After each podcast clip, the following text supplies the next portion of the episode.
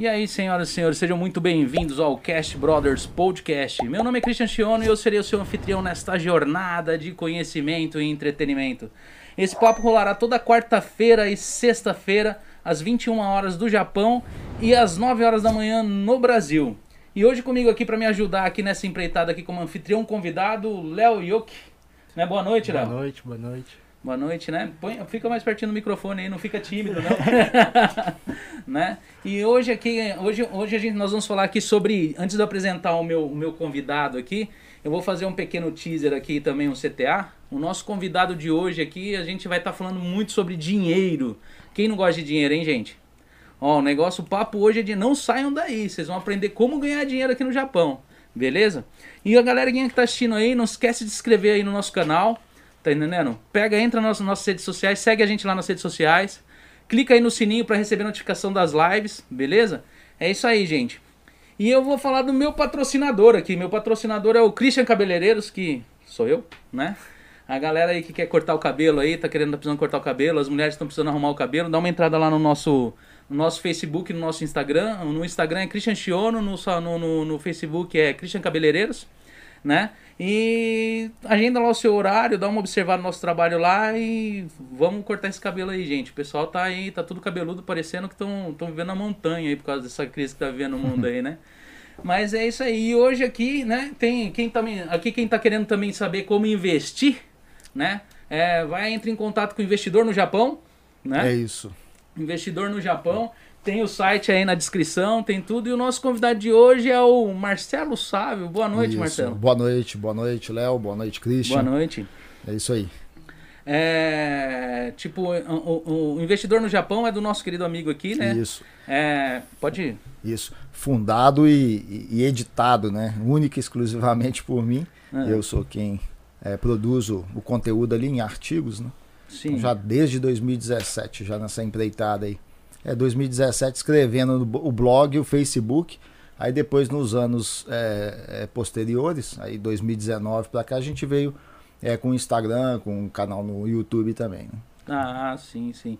Mas esse interesse por. Antes de eu falar do interesse uhum. em investimento, eu vou lá para trás, assim. Você veio de onde do Brasil? sou de Belo Horizonte, nascido em Belo Nascido e criado ali até os 10, 11 anos de idade em Belo Horizonte.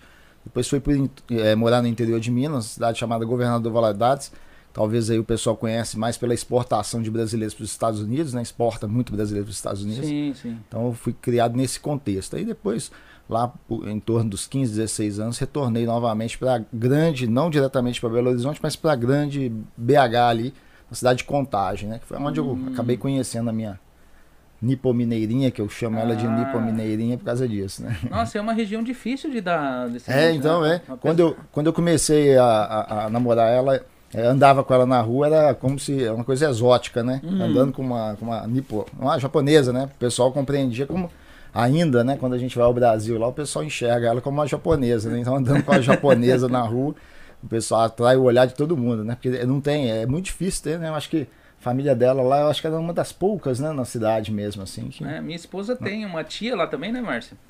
Ela tem uma tia lá em Minas também.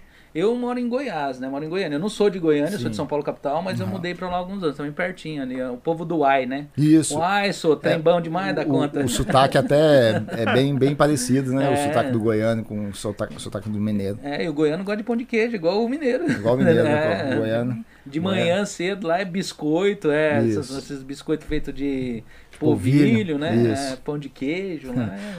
Onde eu morei no interior de Minas, lá em Governador Valadares, mais adiante, indo para Vitória, pela é, ferrovia lá, é, Vitória Minas, aí tem algumas cidades ali que aí meus, meus antepassados moraram nessa cidade, o pessoal tinha fazenda nessa, nessa região também. Aí você tem Galileia, Conselheiro Pena, Resplendor e tal. Aí o trem para nessas cidades, aí vem as, as, as, as senhoras, né, com os biscoitos. O biscoito dá para você colocar aqui hum. e ir roendo o biscoito. Os biscoitão de polvilho. Eu conto isso, penso, não, você tá de palhaçada. Falei, não, é verdade mesmo. Parava o trem, vinha com, com os biscoitão mesmo, que você podia colocar o biscoito na cabeça, assim, em torno do pescoço e ficar roendo ele por dentro. É, é mais que o povo lá de é. Pois é. Mas é. E, e conta pra mim, assim, tipo, como, como foi para você vir pro Japão? Foi de. Eu tava falando assim, eu quero conhecer outro país, quero viver outro Sim. tipo de vida.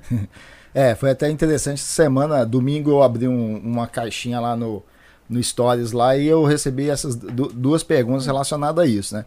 Aí eu sempre falo pro pessoal o seguinte: como eu fui criado na, na formação ali, né? Que você começa a se formar socialmente, é, é, óbvio que na fase da primeira infância começa com as relações eh, sociais, né?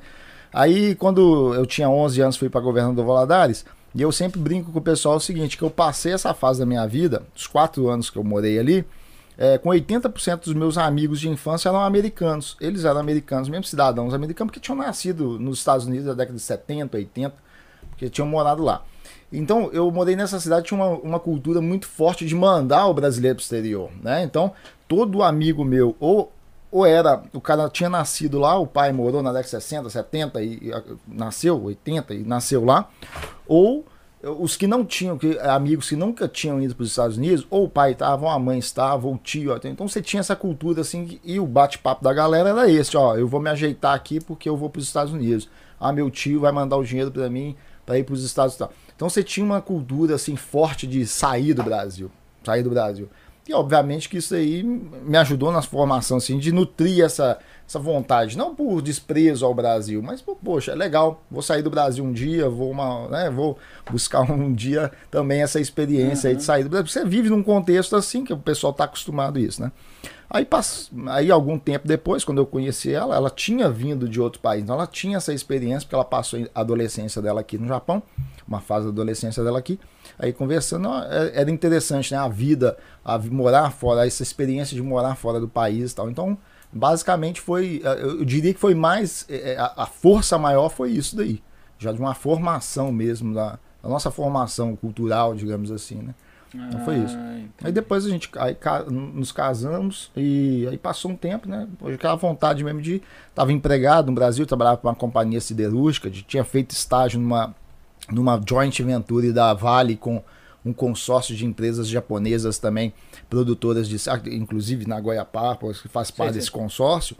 E, e, e, eu trabalhei, estagiei numa empresa chamada Senibra Celulose Nipo Brasileira, que era, desse, era a joint venture aí dessas empresas aí. Na época, Cavale ainda era estatal, né? Hum. E então já tinha também uma cultura com, a, com o japonês ali, né? Porque tinha uma, uma parte da diretoria era japonesa também, né? De seis diretores, três era. E eu trabalhava direto. Esse estágio era diretamente nessa ligado a essa área da diretoria ali.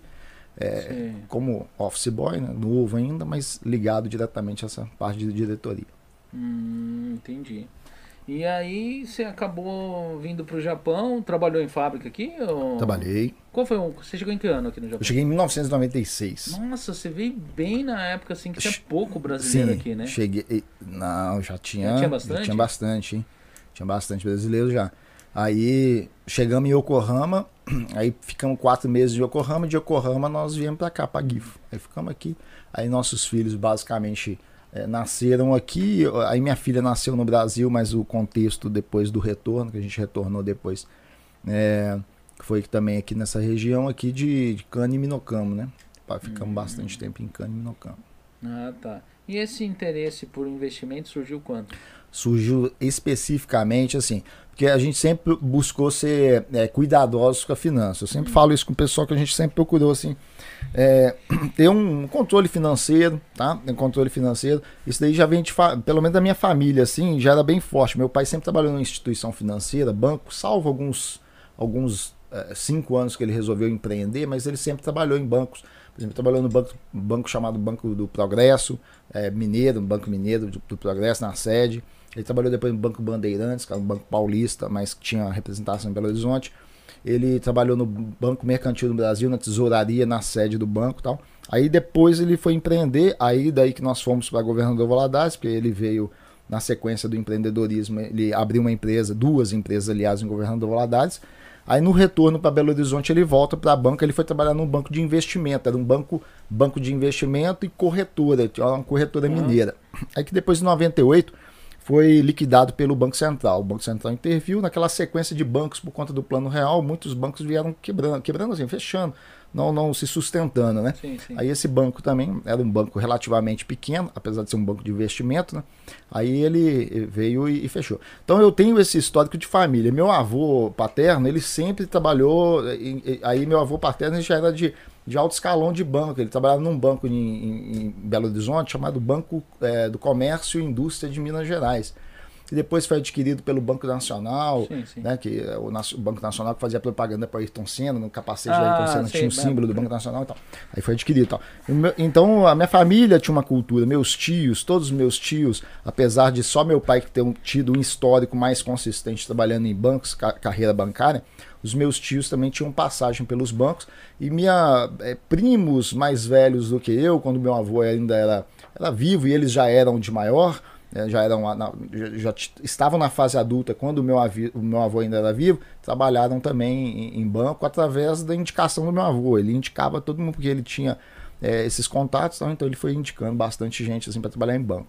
Então eu tinha essa essa a questão financeira, ela é muito forte. Né? Porque meu avô, por exemplo, meu avô ele era, uma, ele era uma pessoa que ele administrava os recursos dele, ele tinha um controle financeiro, ele é aquele cara que fazia o provisionamento da dispensa na casa dele, ele tinha um, um barracão na casa dele lá que ali parecia uma mercearia. Ele tinha tudo, ainda é, na época do Brasil de hiperinflação, né, década de 80 e tal.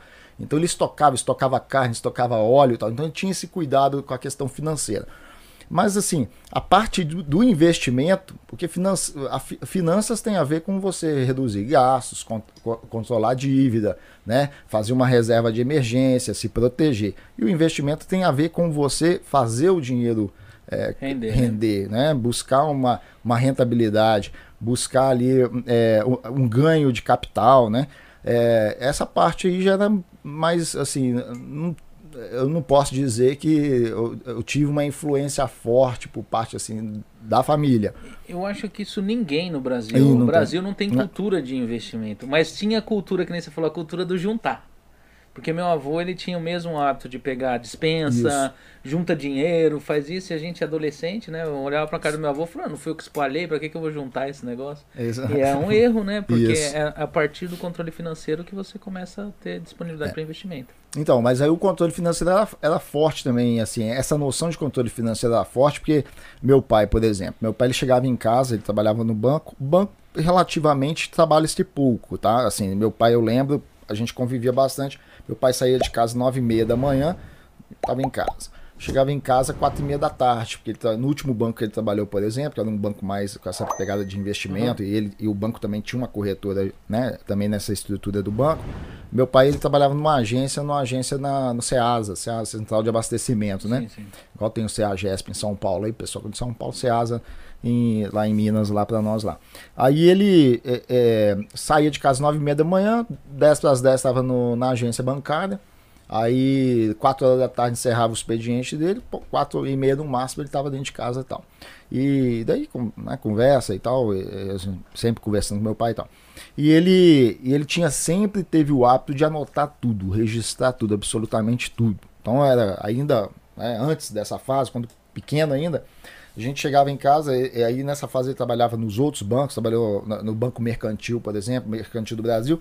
Aí, é, no Brasil, o pessoal antigamente utilizava muito cheque, né? Os cheques, talões é, de cheque verdade. com 20, 25, 25 folhas e tinha o canhotinho do cheque, né? Então ele anotava, tudo que ele emitia o cheque, ele anotava o, o, a descrição ali, né? Para que, que era o cheque e tal e depois ele lançava aquilo ali diariamente, as despesas, tudo, diariamente, meio que cotidianamente, ele lançava aquilo no, no livro caixa dele lá, o livro preto e tal. Então a gente sempre foi acostumado em casa a ver. Meu pai tinha um livro caixa, um livro de fluxo de, de caixa, ele controlava, ele anotava tudo. Aí ele fumava, e fumava muito, fuma até hoje. E ele ficava com o, cinz, o, o esquerdo, é, cinzeiro, um cinzeirão assim, e depois ele incinerava. Então a gente acompanhava essa rotina, pelo menos eu guardo isso aí, uhum. essa rotina dele anotando tudo ali, fazendo um controle financeiro e incinerando, é, queimando ali uhum. o, o canhotinho do cheque ali, eu às vezes ajudo, pedindo, ah, deixa eu queimar e tal, ficava uhum. ali. Então era é dentro desse, desse contexto assim, tá? Então do ponto de vista financeiro, eu acho que assim, teve uma construção, uma base familiar legal. Do ponto de vista de investimento, aí esse daí a gente teve que se virar, tipo, é, é difícil falar, aprender sozinho, porque você não aprende sozinho, na verdade. Você aprende com alguém, né? Com, você tem que contar com alguém que formou conhecimento em algo para você aprender. Mas não foi nessa, não foi de herança de família isso daí não, né? Não foi a cultura não foi familiar. Você já chegou a ver, você teve, você diferente de muitos, você teve contato com, com com uma parte financeira de banco, né? Isso. Na família. Então Isso. já tem um. Já tem assim, não é um conhecimento, né? Mas já tem uma visão, tem uma visão. daquilo, já sabe que existe aquilo, né? Isso. Entendeu? A maioria dos brasileiros não sabem. Não, não tem Não nenhuma tem uma noção. noção. Não. Mas nenhuma noção mesmo. Eu conheço ó, esse, o Léo aqui, por exemplo. O Léo, eu conheço o Léo. Você tem quantos anos, Léo, que eu te conheço? Uns 16, 17 anos? Por aí, por aí. Ele brinca com um aplicativo de Forex, eu acho que já faz mais ou menos acho que uns 10 anos ele não tem coragem de investir. Entendeu? É. Não, mas isso, é, isso é, um, é algo que eu observo aqui entre os brasileiros no Japão, né? Essa, essa compreensão de que, por exemplo, o Forex é um investimento, quando ele, ele é, é, na- na- no sentido bem, é, digamos assim, bem rigoroso da palavra investimento, ele, ele não, não dá para ser classificado como um investimento propriamente, né? Um investimento que você vai alocar seu recurso lá, ele vai te gerar um ganho é, passivamente. Sim. E aí eu, eu não estou falando nem da oscilação de preço, porque oscilação de preço até os ativos que geram Sim, renda sim, passiva ele tem oscilação de preço. Mas o Forex ele demanda de uma de um é, pode-se dizer assim, quando se tem a renda recorrente, porque a gente tem aquela problemática do ganho, se ele é consistente e recorrente. E se tiver, ele não é passivo, ele é ativo, né? Uma renda Uhum. ativa que o, o operador da, das divisas ali, né, das moedas, ele tem que É que o, o Forex, eu, eu vejo o Forex como um trabalho, eu não vejo o. Forex como um investimento. É, É. um, é um trampo. é uma Você- renda ativa. É, é. você chega lá, você tem o serviço, você passa o dia inteiro mexendo naquilo, ou parte do seu dia para É. você. Não é como você investir num mercado de ações, que ela vai. É um, é, uma- é um, é um tipo de investimento a longo prazo, né? Que acaba te trazendo um retorno. Né? Sim. Você sabe que é engraçado esse, esse lance do Forex? Que eu já deparei com pessoas assim, com perfil de empresário, pessoal que, é, por exemplo, mexe com carro. Aí o sujeito mexe com carro, o cara faz dinheiro com carro, vai no leilão, compra carro no leilão, compra carro de 500 mil, dá um, um tapa no carro ali, vende o carro por um milhão, um milhão e duzentos. Né? Então o cara tem essa habilidade de ganhar dinheiro com carro, ele tem essa facilidade e o que não demanda muito tempo. Porque o cara vai no leilão, ele arremata no olhar comercial dele, ele vai arrematar o carro. Depois ele mesmo não vai, ele vai pedir alguém para dar ali um, uma, uma, fazer um reparo, dar um, fazer o polimento e tal, e ele vai colocar aquilo à venda lá. Então é um processo ali. Ele não é rapidão, mas é um processo tranquilo, digamos assim, né? Eu já deparei com pessoas desse perfil que sabe ganhar dinheiro em algo e o cara ele ele ele vai para o mundo do, do forex e, e, e aí eu tô citando casos de pessoas que no início estavam ganhando dinheiro, mas para passar coisa, é, ganhando dinheiro no sentido assim, é, ganhando, pô, eu tô ganhando mais do que o pessoal de fábrica, Uhum. mas você veio da fábrica? Não. Você tem um comércio, você sabe ganhar dinheiro com aquilo. Não é? Mas é, ficou refém do Forex, passando 15, 16 horas por dia ali, dentro de casa, focado ali para tirar 250, 300 mil. Aí eu, conversando, falei, você não acha que seria mais adequado e mais eficiente você se dedicar mais a, a o que você tem de arte de ganhar dinheiro, que é o comércio de carro? Você não Parte acha que colocando ali na, na balança, você não acha que o, o carro e a dedicação de tempo, né, energia que você dedica para carro, ele não, não é proporcionalmente, não é mais eficiente do que ficar horas e horas ali na frente do computador ali? É que eu, eu vejo assim, eu conheci um cara que ele foi um cara que ele enriqueceu no Japão com Forex. É, e é- são poucos, Hum. né? É, enriqueceu entre aspas, é um, não é uma riqueza de, de, de, de milionário, cara. O cara ele conseguiu, ele conseguiu levantar 4 milhões de dólares em Forex. Ele acabou com o casamento dele, ele acabou com a vida dele. Ele pegou na época da crise de 2008. Ele investiu esse dinheiro em imóveis na época e ele quebrou. E hoje ele trabalha numa fábrica. Se você falar pra ele de Forex, ele ele destruiu a família, destruiu tudo. Hoje ele tem uma outra família, hoje tudo, mas ele não quer nem saber de Forex mais. É. Eu- eu- eu- eu- você sabe qual que é o problema da visão? Eu tenho, assim, né? Não sei se é no geral, mas o que eu vejo, a maioria do pessoal que vai atrás do Forex são pessoas imediatistas. Sim. Eles querem um dinheiro rápido. E, e eles enxergam no Forex essa oportunidade. Não, não, não só do Forex, mas em qualquer tipo de oportunidade, entre aspas, que surge diante das pessoas, né? Aí você fala aí dos esquemas de pirâmide. Eu, eu tenho um texto no meu site lá, que até eu, eu coloquei dentro de uma narrativa, né? Como pano de fundo a história de, de um. Eu coloquei lá, né? Sem querer ofender os Tanakas, né? Porque tem muita gente que Hum. chama com o sobrenome Tanaka, mas eu coloquei a história do Tanaquinha, Hum. né? Do sujeito que ele caiu em tudo quanto é na sequência. Aí do que eu me lembro, você tem Nipomed, né? Que é um esquema de pirâmide. Nipomed, Avestruz Masters, Nossa, Boi Avestruz Gordo. Master. E vem na sequência, sequência, ele vem aí depois, mais recente aí, dos, nos últimos menos de 10 anos, você teve Telex Free, teve outros ali que tem sempre um lastro em algum produto. Quer dizer, suposto lastro em algum produ produto. É algo da telefonia, é do ouro, é do café, é do açaí, né? é do, do, do, do composto lá, que acaba. É, é, às vezes travestido de marketing multinível, mas na verdade é, é pirâmide financeira, é classificado, pelo menos pela- pelas autarquias que classificam pirâmides financeiras, é, a gente pode classificar muitas dessas coisas como pirâmide financeira. E eu, e eu, eu trouxe nesse texto assim esse pano de fundo de um sujeito que hipoteticamente teria caído em todos os esquemas, tá? Mas para ilustrar uma realidade que eu já deparei várias vezes na- nesse trabalho de educação financeira, de sentar com as pessoas, de, de- de dialogar com as pessoas para corrigir rotas na construção aí de patrimônio, é, é, não é raro as pessoas que caíram lá atrás num, caem no outro, depois passa um tempo, ah, cai- não, agora é diferente, entendeu? E vai entrando de certa forma sequenciado aí em alguns esquemas de pirâmide. E aí é aquilo que você falou. O cara quer resolver o problema dele, ele quer resolver 15 anos de Japão dele na inércia, ele quer resolver da noite pro, pro dia, ele quer dar a grande tacada na vida dele, né? E acaba que não, não é bem assim, né? E o é que Japão você vai, se você, a maioria das pessoas que vêm pra cá, eles vêm assim, ó, no início do- da jornada, eles vêm com a mão fechada, eles não gastam nada primeiro ano. Aí Isso. no segundo entra pro segundo ano, ah, eu trabalho demais, eu mereço comer um negocinho melhor, ah, tenho eu que me mereço premiar, é, né? é, eu mereço comp- é, é, comprar um tênisinho melhor, eu mereço um carrinho agora, porque eu já tô aqui, eu não vou embora agora. Na hora que você vê, ele tá devendo um mês, cara. Porque assim, Sim. tipo, ele perdeu totalmente o controle e o. E o eu que nem eu peguei e gravei até um, um, um, um videozinho, um story eh, ontem, que eu falava que muita gente vem pro Japão, junta uma grana preta, vai pro Brasil. Tá entendendo? É, Investe em alguma coisa, perde todo esse dinheiro que ele investiu, porque ele chegou aqui, ele tinha a visão seguinte quando ele veio. Nossa, padaria é um bom negócio. Eu falo Isso. padaria porque eu conheço muita gente que veio pro Japão pra montar uma padaria. É, pra montar uma padaria no Brasil. E só que a padaria acabou no Brasil com o hipermercado. É. Entendeu? O cara hoje, se ele quiser montar uma padaria, ele tem que montar aquelas confeitarias, padaria de.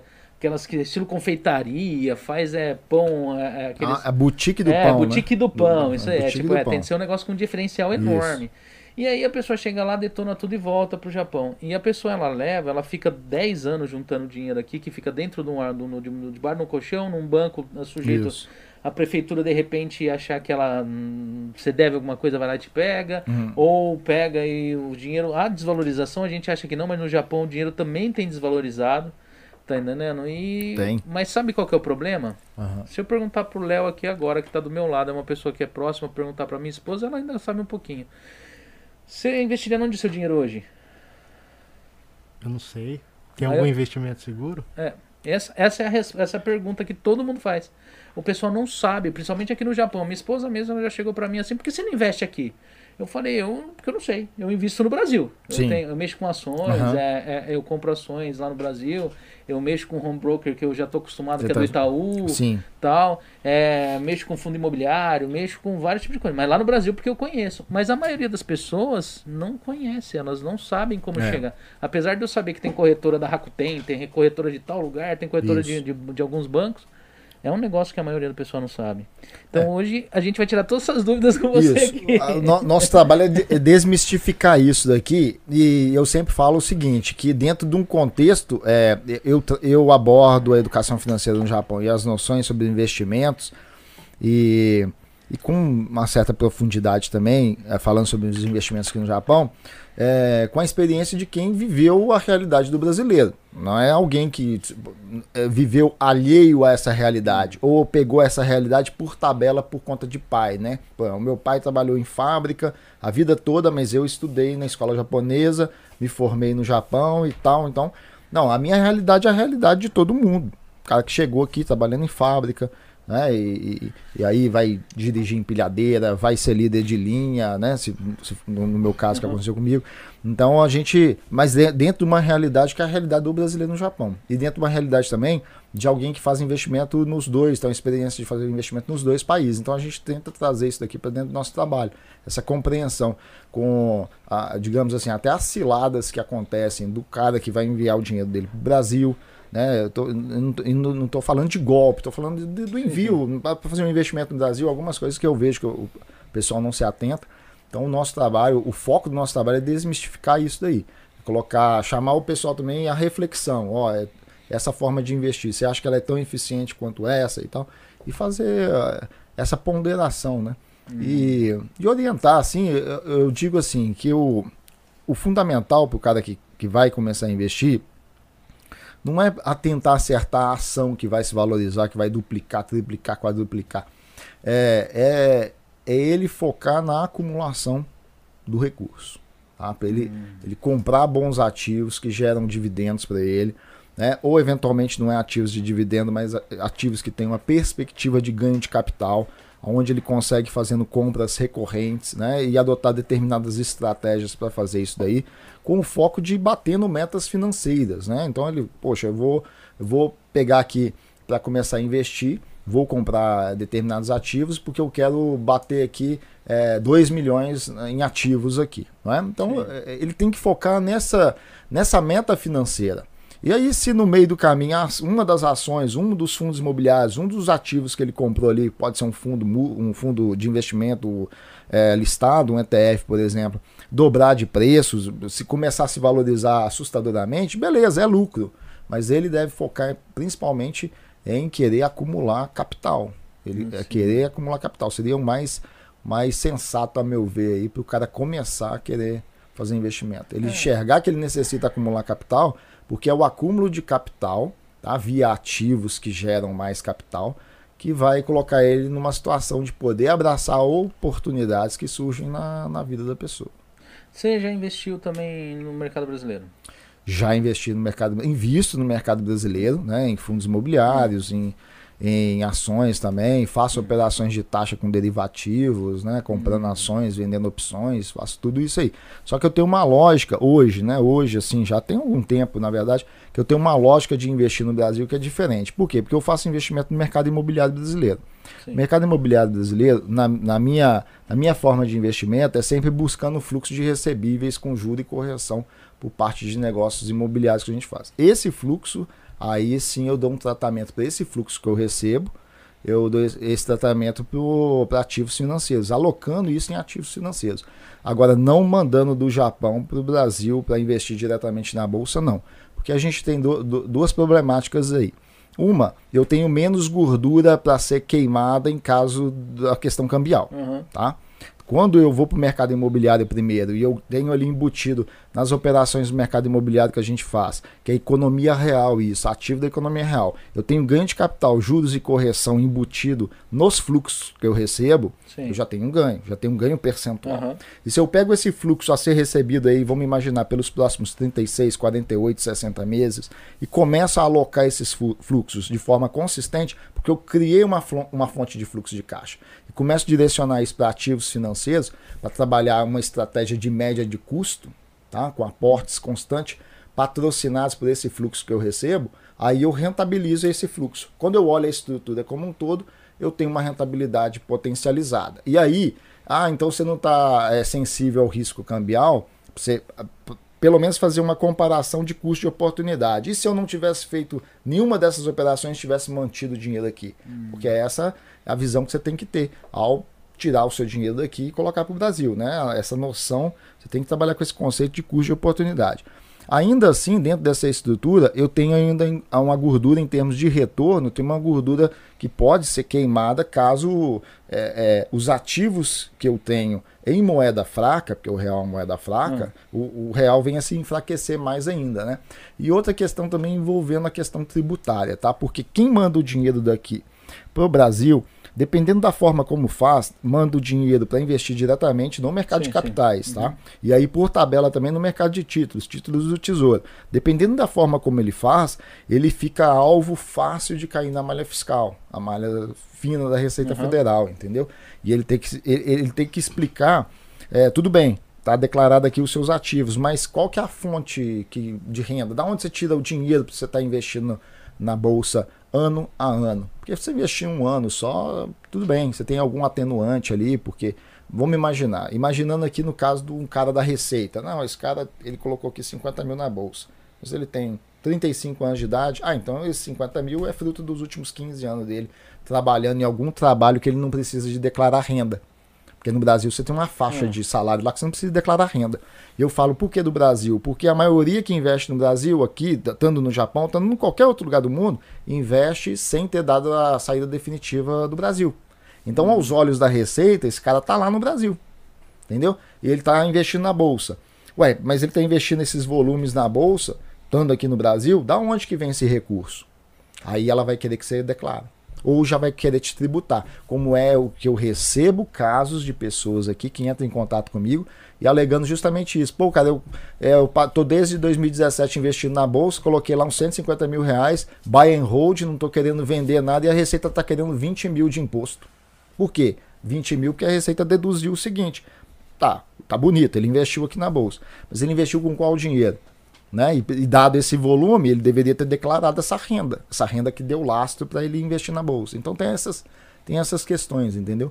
Não, mas Você- tem muita coisa que o Brasil, se você provar, porque eles não podem bitributar um dinheiro que é enviado para lá. Desde que Uhum. você faça a saída. De, a, Então, desde que você é, obedeça dois aspectos ali que são regras. Um, declarar a saída definitiva do Brasil. Uhum. Outro é entregar a comunicação, que é outro documento, a comunicação de saída definitiva para as instituições pagadoras. Quais são? Bancos e corretoras. É o meu, quando eu fui pro Brasil, eu tive de ir lá fazer assinar uma papelada, falar que o dinheiro que ia entrar todo lá, ele vinha de outra fonte, que não do já não do Brasil, Uhum. sim de outro país, Sim, né, para mim poder investir sossegado. isso. Entendeu?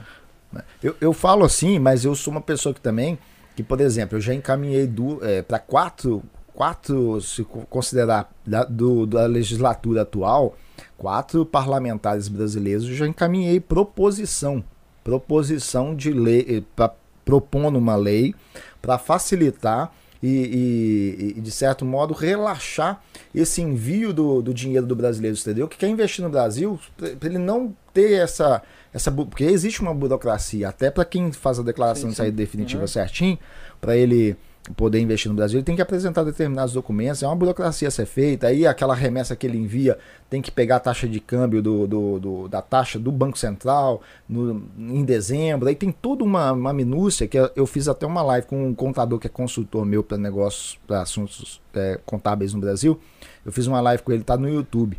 Coloca lá, declaração brasileiro no exterior, investidor no Japão, vai aparecer a live, umas duas lives que tá no YouTube já com ele lá. Na última live ele explica justamente é, três cenários né, que existem aí. Para quem faz a declaração de saída definitiva, duas estratégias, e para quem não faz a declaração de saída definitiva, que é aquele cara que está investindo no Brasil como se no Brasil ainda estivesse. Né? Então aí você tem é, alguns pontos a serem obedecidos aí para tentar mitigar, o, o- mitigar aí a tributação. Tá? Mas, mas o problema é que o Brasil, ele, as as os órgãos do Brasil, eles são muito desorganizados em relação à saída do país. É. Ainda mais se você morou em mais de uma cidade. Tá entendendo? É, não tem um É, controle. é, eles não têm um É. controle, porque eu, eu cheguei aqui, eu me deparei com um problema lá no Brasil, com é, é, limpar a minha conta lá, Uhum. bancária, e com um negócio de, uma, do- do- de um local onde eu trabalhei, com, com, com salão mesmo, cabeleireiro, há muitos anos atrás, a pessoa pegou, ela me, ela, ela me registrou no, no, no- na, na, na prefeitura, eu acho que no INSS, eu acho, Uhum. eu não me recordo no, na onde foi, porque o advogado ainda tá vendo isso daí. Uhum. E mesmo eu dando baixa, que eu não estou mais no país, fui lá fazer tudo, é, esse tipo de coisa aconteceu, mesmo ah, tá lá constando que eu tô esses anos todos lá, é, pagando, é, é, não pagando esse tipo de tributação e veio lá uma dívida estrondosa lá, limparam minha conta, ainda tem dívida lá e tá resolvendo lá, Sim. entendeu? Na explicação que o contador deu, por exemplo, ele orienta o seguinte: é, quem vai mandar o dinheiro do Japão para o Brasil para fazer investimentos no Brasil, para evitar cair na malha fiscal, o ideal não é, seria não ultrapassar remessas anuais no valor de 22 mil reais. Por quê? Porque você tem assim, ó, até se não mudou, tá? Porque a gente tem uma lei, é uma, uma no, novas regras aí de tributação aí estão tramitando, né? Então eu estou falando assim baseado na última conversa que a gente teve. A gente tem um limite lá de, de, de renda a ser declarada no Brasil, que se não me engano, eu, eu, se eu errar, errar por pouco aqui nos valores, tá? Mas é 28.570. Que se você tem uma renda de 28.570 no ano, se não for 570, é por aí, tá? Por aí, peço até desculpa aí pro pessoal que está uhum. nos acompanhando, mas é algo nesse, nesse sentido. Então, por exemplo, se você tem uma renda anual abaixo disso, você não precisa de declarar. Não precisa de entregar a declaração de ajuste anual para a Receita no Brasil. Está resolvido. Então, ah, por que, que o brasileiro no Japão, que não faz a declaração de saída definitiva, segundo a orientação desse contador e parceiro nosso, por que, que ele teria que, no máximo, então, respeitar um limite de 22 mil? Para ficar na. Para receita, tipo assim, não, ele ele ele está enquadrado dentro dos 28.570. Ah, mas não é 28.570, então eu posso mandar até 28. Não, você tem que viver com alguma coisa, entendeu? Você Vamos imaginar, você está morando na casa dos seus pais ainda, é. né? Ou você mora junto com alguém, você vai ratear ali os, os custos. É. Então você tem que ter. Você não vai investir até 28.570, entendeu? Porque a Receita não vai compreender que você investe toda a sua renda. É. Então, até 22 mil. E isso daí é, é para evitar, para mitigar o risco de ser chamado na malha fina, de cair na malha fina. Aí ele abriu uma outra questão também, que de 2018 para cá, ficou sob tutela da Receita Federal Brasileira, olhar uma coisa relacionada à chamada receita previdenciária. O que é receita previdenciária? Porque o cara que ele não tem que pagar, ele não paga o imposto de renda dado a renda, o tamanho da renda dele, mas ele tem que fazer a contribuição com o INSS. Entendeu? Então, aí ele fala o seguinte: de 2018 para cá, na visão dele, a receita mais cedo ou mais tarde tende. Até aquele brasileiro então que está investindo, mandando no máximo 20 mil por ano para o Brasil, então ele está tranquilo em relação a essa questão, ele tem esse atenuante, porque né, vamos imaginar, quando a receita vê o CPF do cara, ele está investindo na bolsa todo ano aqui 20 mil, ah, beleza, porque talvez aqui ele não está declarando renda porque ele está dentro do limite lá de 28.570 aí, então beleza. É, mas a Receita pode, uma hora, pode enquadrar na questão do e o INSS. Hum. Você não está contribuindo, você está investindo na bolsa todo ano, você tem dinheiro de algum lugar. Tá certo que o dinheiro que você tem, eu não, você não é obrigado a declarar, porque vamos imaginar que você recebe abaixo ali do limite para de, fazer declaração. Mas e o INSS? Cadê a contribuição com o INSS? Então pode ter esse problema. Ah, mas isso é um problema forte, porque daí eu, aí eu falo que eu estou no Japão. É, mas se você fala que está no Japão, aí tem aquele, e como que você vai continuar mantendo o seu, seu investimento no Brasil de forma tranquila? Então tem todos esses entraves assim que eles é, são riscos. São riscos que o, quem está fora do país ele deve se atentar em relação a isso. Tá? Hum. E aí você fala, ah, mas eu não conheço muito caso disso. É porque você tem uma cultura muito recente de brasileiro fora indo com força para investir na bolsa. Eu, eu, converso com a maioria de pessoas que está acompanhando, está assinando casa de análise, está recebendo relatório, é, não vou falar o nome aqui, mas das diversas casas de análise, está acompanhando isso, acompanhando aquilo outro. Você vai observar mesmo, tem quanto tempo? 2018 para cá, 2019 para cá. Não tem muito tempo, não tem né, uma tradição. É, eu mesmo invisto desde 2017 também. Não é, que de certo modo, quatro anos, que vem desse último movimento da Bolsa Brasileira que animou bastante aí o pessoal aí para a bolsa, né, que começou a se popularizar também por conta dos influenciadores digitais no Brasil que 2015 para cá explodiram muito aí primo, muito conteúdo. Primo rico, né? Também é. Não só, mas também aquele pessoal lá da, da casa de análise que fez uma campanha na época da, da reeleição da Dilma, do ah, fim do Brasil, aquela sei, coisa sei. toda ali, puxou um debate forte ali, hum. meio que popularizou aí essa, essa atenção para o contexto de bolsa. É, mas assim, o que, que você orienta assim numa linguagem mais pro leigo aqui, pro pessoal tá. é, a não fazer em relação ao investimento, tanto aqui no Japão quanto no, no, no, no Brasil? Ó, essa é uma boa pergunta. Boa pergunta por quê? Porque eu falo de investimentos no Japão, mas eu não falo só de investimentos no Japão. Hum. Quem me acompanha um pouco mais de perto, seja os meus alunos dentro do meu treinamento, ou quem me acompanha nas, naquelas, ah, nas, nas partes das redes sociais que é mais, digamos assim, mais intimistas, aí eu cito stories, por exemplo, o pessoal sabe que eu também faço investimento no mercado imobiliário brasileiro. Né? Então, é, eu não sou um defensor assim, não, só, só investe no Japão, se você não investir no Japão, você está na água, você está ferrado. Não, não é nada disso. Né? É, mas eu, o que eu sempre falo com o pessoal é o seguinte: invista naquilo, e isso daí não é, de, não é, é exclusivamente isso. Daí investidores né, mais renomados, maiores, sempre disseram isso. Né? Você tem que investir naquilo que você conhece.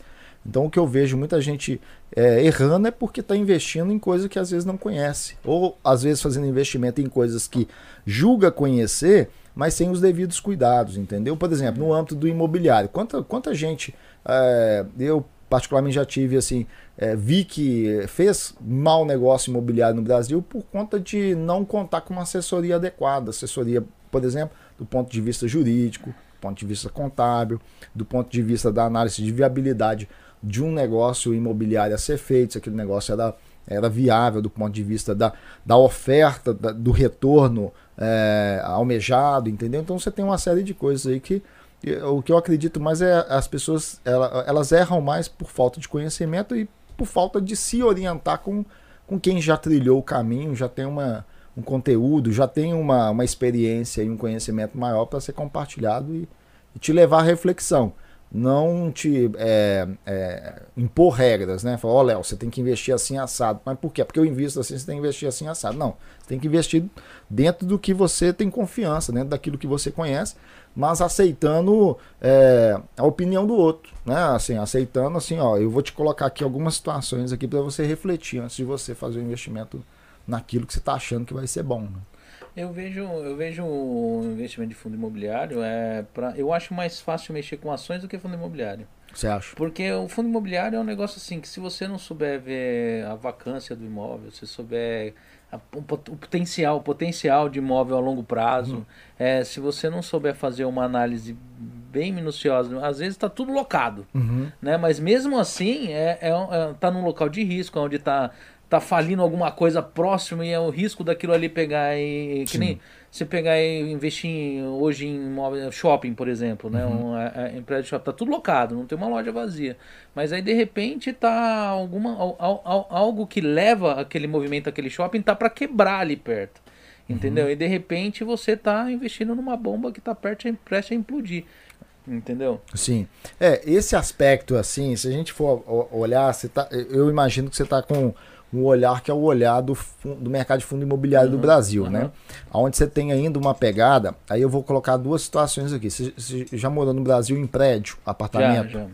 já morou em prédio, apartamento no Brasil, né? Então você sabe que no Brasil você tem aquela tradição ali do síndico, do subsíndico, do conselho, do condomínio, sim, sim. das reuniões lá do condomínio, os condômino, é, condôminos, né? Aí todo mundo vai para lá num dia do mês, aí discute, é, critica o vizinho que está estacionando o carro no lugar errado e tal.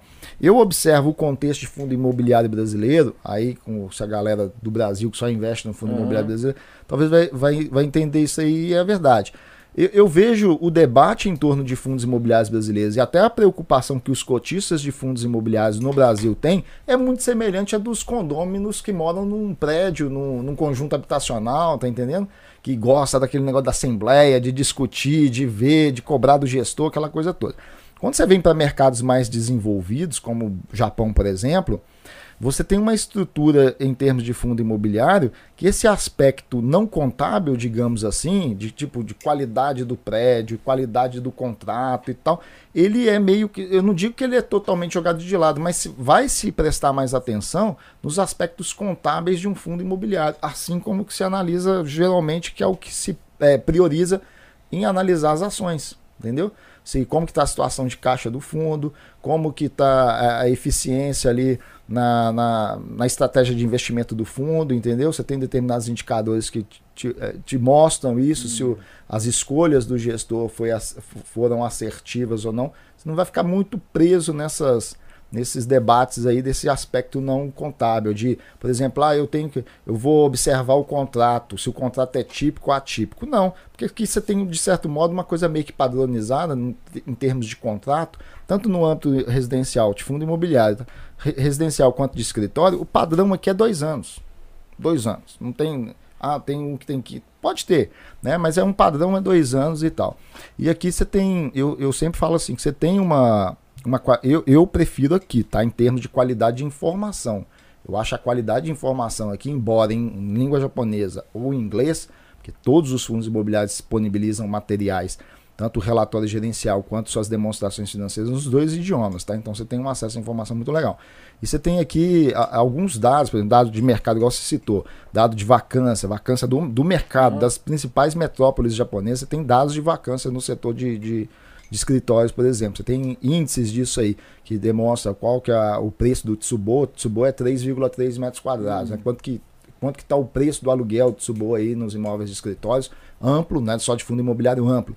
Aí você tem alguns indicadores que dá para você fazer esse comparativo assim, e, hum. de forma é, bem tranquila, né? Bem tranquila. Sim, sim. E o que eu gosto do, do mercado de fundo imobiliário, aí puxando aqui, porque eu não estou tanto já desde 2019, como eu, quando eu liquidei todas as minhas operações de fundos imobiliários, eu liquidei em outubro de 2019 hum. no Brasil por conta de outros negócios, porque faz parte da minha estratégia de investimento é. no Brasil. Mercado imobiliário, mercado, é, mercado da economia real, sobretudo mercado imobiliário, fluxo de, de recebíveis para ativos financeiros, me capitalizo em ativos financeiros, volto para o mercado imobiliário diante de alguma oportunidade. Então a gente vai fazendo esse trabalho assim, né?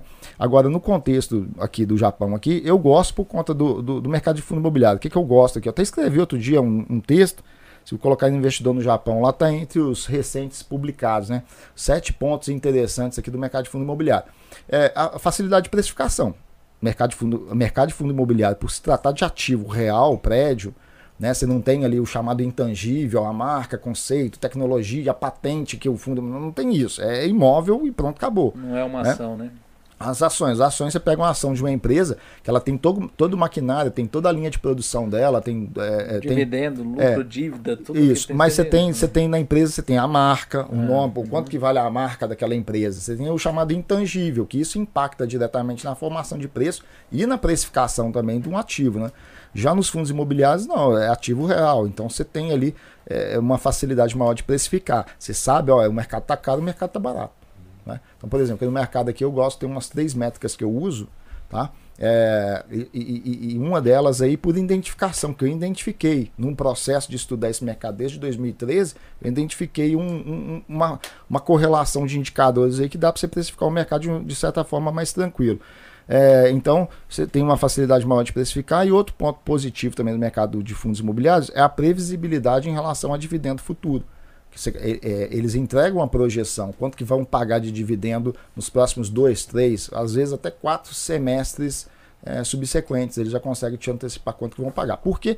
Conta da questão do próprio contrato, né? Eles já sabem, está alugado aqui um prédio apartamento aqui para uma empresa inteira é, sublocar, ou está alugado os hotéis para uma rede de hotel aqui sublocar pelos próximos tantos anos. Então eles já sabem qual que vai ser o fluxo de receita operacional deles. Sabendo o fluxo de receita operacional, eles conseguem é, dimensionar qual que vai ser os custos, despesas ali, qual, quanto que vão poder é, gerar de lucro líquido. Né? Uhum. Então aí eles projetam isso. Aí, Sim, eu, com mais facilidade. Eu vou fazer um top 5 aqui com você assim. Me dá, faz um top 5 motivos para quem está aqui no Japão investir.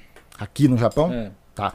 Ó, porque é só investindo que você vai conseguir produzir o efeito de juros compostos, tá? Uhum. Então, é, é, o primeiro ponto que eu cito é, de fato, você vai deixar o dinheiro num banco, você não consegue produzir o efeito de juros compostos, ou, ou, ou minto, na verdade, nisso, né? É, mas consegue. Consegue como? Rentabilizando em juros de banco.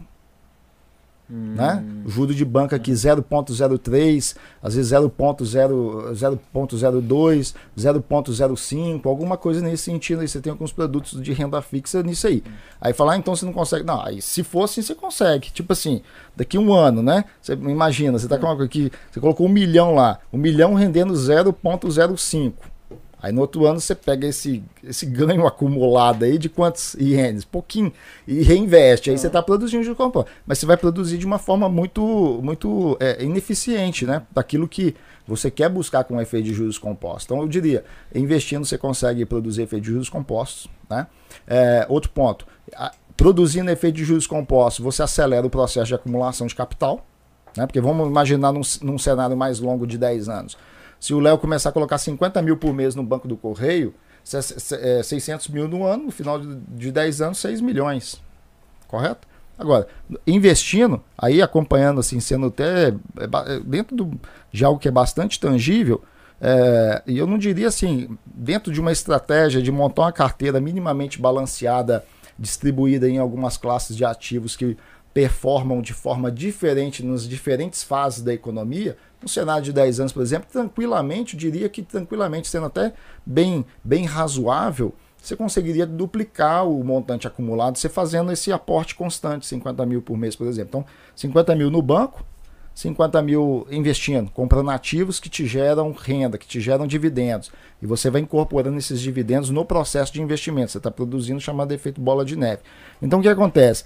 É, você consegue produzir o efeito de juros compostos com mais eficiência investindo, é, com isso, você acelera o processo de acumulação de patrimônio. Outro ponto também positivo aqui, se pediu 5, é o lance da gente ter aqui a é, ser uma moeda forte. Aí eu digo, forte assim, porque você pega ah, hoje em dia moeda nenhuma com as emissões que os bancos centrais fazem, né? O Fed dos Estados Unidos, o Banco Central do Brasil, da Europa, aqui o BOJ, né? O Banco do Japão também emitindo muita moeda. As moedas são todas lixo. Tem investidores pesados aí que falam, ah, as moedas são todas lixo.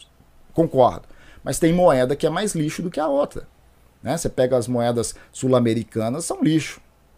O iene, vamos citar então nesse conceito, o iene japonês também é lixo, mas é menos lixo ainda do que o real é. brasileiro, é. né? É. Ela está entre as cinco moedas aí, com, com, moedas que têm uma, uma estabilidade maior no cenário global, né? Então você está se capitalizando em moeda estável, moeda forte. Eu digo isso, qual que é a importância disso? O sujeito que amanhã ele vai passar uma temporada aqui no Japão e quer fazer investimento ou quer retornar para o Brasil ele está se capitalizando numa moeda que ele está, pelo menos, protegido daquela depreciação que se espera no Brasil por conta de um cenário hoje é, risco fiscal, depreciação da própria moeda brasileira, e ela vem num, num histórico. Se você imaginar um gráfico aqui, o real brasileiro, lá atrás, valendo o Riacuen, na época da paridade, é, real dólar, um real, um dólar, um real em torno de Riacuen. Uhum. Você olha lá em 1994 na, na, na, metade da década. Você vê Bom que é, ele vem caindo, ele é. vem caindo. Ele tem os seus momentos de valorização? Tem. Qual que é o momento de valorização? O real chegou lá em 2002 a quase 4 reais, depois ele foi para baixo de 2. Teve um momento de valorização. Mas no, no, histórico completo, ele vem numa constante depreciação, depreciação, depreciação. E essa é uma tendência que eu observo, sobretudo quando a gente olha para o quadro do Brasil hoje, de é, PIB quase a metade do que gerava 10 anos atrás, e o risco fiscal. O que é, o risco fiscal? O governo brasileiro se endividando demais. Dívida pública. Isso aí chama, né, tem, tem a ver com a questão do risco fiscal. Então eu, eu, vejo um cenário de contínua desvalorização do real. Tá? Então quando você investe no Japão, aí você tem essa, digamos assim, o cara que quer voltar para o Brasil, essa proteção. É. Outro ponto aqui positivo aqui também do Japão é o seguinte: é, o quarto ponto, você tem acesso a mercados amplos. Você investe até em produtos ligados à economia brasileira através de corretora japonesa. Você tem ADRs para investir. ADRs são, você conhece bem, né? As ADRs são é, é, é, um tipo de um produto negociado em bolsa também que tem lastro nas ações das companhias estrangeiras, aquele, no caso ADR dos Estados Unidos. Né? Então, por exemplo, você tem ADRs da Petrobras, você tem ADRs da Vale, você tem ADR da Ambev, de uma série de empresas assim que são negociadas na Bolsa de Nova York e que são negociadas, ou na Nasdaq, e que são negociadas aqui, é, negociadas, negociadas lá, mas que são acessíveis via corretora japonesa. É, aí eu citei aí do Brasil, né? Citei sim, esse sim. do Brasil. Aí você tem também outras, né? Você tem fundos mútuos que também tem uma exposição ao Brasil, tanto no mercado de títulos quanto no mercado de, de ações. Você tem empresas brasileiras que são abriram capital, como a XP, a XP Inc., por exemplo, uhum. que abriu na Nasdaq e que você aqui da corretora japonesa você consegue acessar sem a burocracia de, de lidar com, com a questão da receita e tal, que você está abrindo a conta e mandando dinheiro lá do Brasil para investir. Né? Você consegue daqui acessar. Mas aí eu estou dentro do quarto ponto ainda. O que, que eu quero dizer com isso? Você consegue montar uma carteira é, é, diversificada devidamente diversificada, porque você acessa mercado de títulos internacionais, você acessa mercado é, de ações internacionais. E quando eu falo de ações, eu vou até nesses produtos do Brasil, né, é, acessíveis via Bolsa de Valores dos Estados Unidos.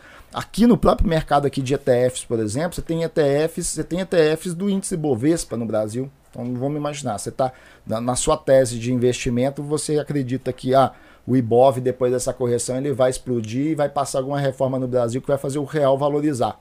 Para que, que eu vou pegar esse dinheiro aqui para mandar para o Brasil? Estou acreditando nessa tese, não é? eu vou manter ele aqui invisto então no, no ETF do, do 1325, que é o ETF que segue aí. Ele é, do, é chamado Next Fund é, Ibovespa, né? que é da Nomura, né? é organizado pela Nomura. Então tem essa forma. E aí você tem uma, uma ampla gama aí de, de produtos financeiros que dá para você montar uma carteira é, bem diversificada, eu diria bem diversificada e com poucos recursos. Quando a gente joga no, na conversa, os ETFs, que aqui a gente tem um mercado amplo de ETF e que pagam, os, pagam dividendos, então estou no quarto ponto ainda, tá? Quarto ponto ainda para segurar aqui. Já poderia ter colocado isso em, uhum. como outros pontos, né? Então você tem ETFs que pagam dividendos e ETFs que, através deles, negociados na Bolsa de Valores de Tóquio, você consegue acessar mercados também, por exemplo, mercado americano, mercado global de ações, mercado de títulos americanos tanto do tesouro, títulos é, de corporativos, né? Aí você tem que tomar um certo cuidado com essa questão do título corporativo, ainda mais que esse momento da economia mundial muito endividada e tal. Mas você tem essas possibilidades, né? Então você tem uma possibilidade muito maior de montar uma carteira eficiente é, lá para o primeiro, pro, pro primeiro ponto, para a produção de juros compostos. Uhum. Né? Aí para encerrar, o quinto ponto eu diria por conta também aqui, por conta de poder acessar mercados globais e você também fazer a gestão aqui da tua carteira de investimento, contando com a facilidade tributária que a gente tem aqui, que não tem no Brasil, por exemplo. É. Que através, você tem uma conta de custódia aqui, é, que foi estabelecida em 2014, na esteira daquele aumento, você teve um aumento de imposto de 5% para 8% em 2014, né, do chorrizeio. As pessoas se atentam só, ah, o chorrizeio aumentou, ele saiu de 5% e foi para 8%. Mas na esteira daquilo, o governo dobrou aqui, ele dobrou a alíquota do imposto sobre investimento. Ela saiu de 2000 2012, até, de 2012, até 2012 era 10%, 2013 10,147%. Aí quando chegou 2014, na esteira que aumentou, o chorrizei foi um dos pontos, o principal, porque pega todo mundo, todo mundo consome, né? Mas teve outros, outra, outros impostos, outras alíquotas também que aumentaram. Uma delas foi a de imposto sobre investimento. Então ela dobrou ela foi para 20,315. Esses 0,315 é para ajudar lá o terremoto de Tohoku que teve em 2000, terremoto tsunami, né? Uhum. Que teve em 2011 e tal. É, aí você tem 20,315. Aí na esteira disso, como uma medida de contrapeso, o governo instituiu a chamada NISA, é, Nippon Individual Saving Accounts, né? Que é saving a conta que é a, essa conta de custódia, o pessoal fala conta nisso, mas é uma conta de custódia, que quando eu compro um ativo, eu escolho, ah não, eu quero deixar esse, essa compra, eu quero deixar na NISA. Aí eu tenho a isenção de impostos por algum, algum, algum tempo, né, durante cinco anos. O ativo que eu compro em 21, todos os ativos que eu compro em 2021 agora, até 1 milhão e 200 e classificados como NISA, aí eu fico isento de impostos, né? 21, ano corrente, 21, 22, 23, 24, 21, 22, 23, 24, 25. Hum. Aí em 26 ele passa para uma outra conta de custódia. Aí lá a partir de 26, os dividendos que eu receber daqueles ativos que eu comprei em 21, né? Aí lá em 26 ele vão, eh, os dividendos vão ser tributados. Mas aí que aí eu continuo insistindo na questão do, do quinto ponto que é a facilidade tributária. Por quê? Porque ele cai para uma conta de custódia que eu não preciso de sair para declarar. Eu não preciso de recolher ah, o imposto. É? é, a, a corretora faz tudo. Hum, ela te o entrega só o seu lucro, só o seu. Exato. É, é, entendeu? Então aqui você terceiriza, você tem uma possibilidade de terceirizar. Coisa que você sabe, você tem que declarar uhum. no Brasil, você tem sim, que declarar, sim. você tem que correr atrás de um contador para te ajudar uhum. a fazer a declaração, você tem que correr para gerar a DARF e pagar, você tem que baixar algum programa de alguma empresa especializada em calcular para você, gerar a DARF e você pagar a DARF, que é o documento de arrecadação da Receita Federal, código 6015, né? 6015, uhum. se não me engano é, é, e, e, pagar. Aqui não, aqui você terceiriza para a corretora fazer por você. Hum. Então você tem certas facilidades até no processo, no processo de investimento. É, antes que o pessoal, muita gente escuta ele uhum. falando sobre juros compostos, o pessoal não sabe o que é juros compostos, é juros sobre juros, viu gente? Entendeu? Isso. É que eu... tem gente às vezes usa ouve juros compostos e fala, mas o que é o juros compostos? É, não, a gente fala, eu, eu tomo cuidado, eu acho que eu falei aqui, mas eu sempre tomo cuidado de falar efeito dos juros compostos. Porque juros compostos. É o efeito juros bola de neve. Exato. E eu falo efeito dos juros compostos, mas o que o mais adequado seria mesmo no contexto de dividendações é, da, é lucro sobre lucro. Uhum. Né? Porque o dividendo ele é uma fração ou uma totalidade de um lucro líquido a ser distribuído por uma companhia. Né? Uhum. A via de regra é, o dividendo pode vir por outras, outros tipos de receita também, tá? É, você tem aí, por exemplo, no contexto de fundo imobiliário, o padrão de dividendo aqui do Japão. O padrão de dividendo é o seguinte: o fundo tem sua receita operacional recorrente. Qual é a receita operacional recorrente de um fundo imobiliário? Aluguéis. O fundo aluga imóveis ou arrenda prédios. Aí ele vai ter a receita operacional. Só que o fundo também pode ter uma receita advinda da venda de um ativo imobiliário, ou seja, de um prédio. Vendeu um prédio, aquilo entrou, aquele ganho de capital entrou como receita operacional. Uhum. Mas não é recorrente, né?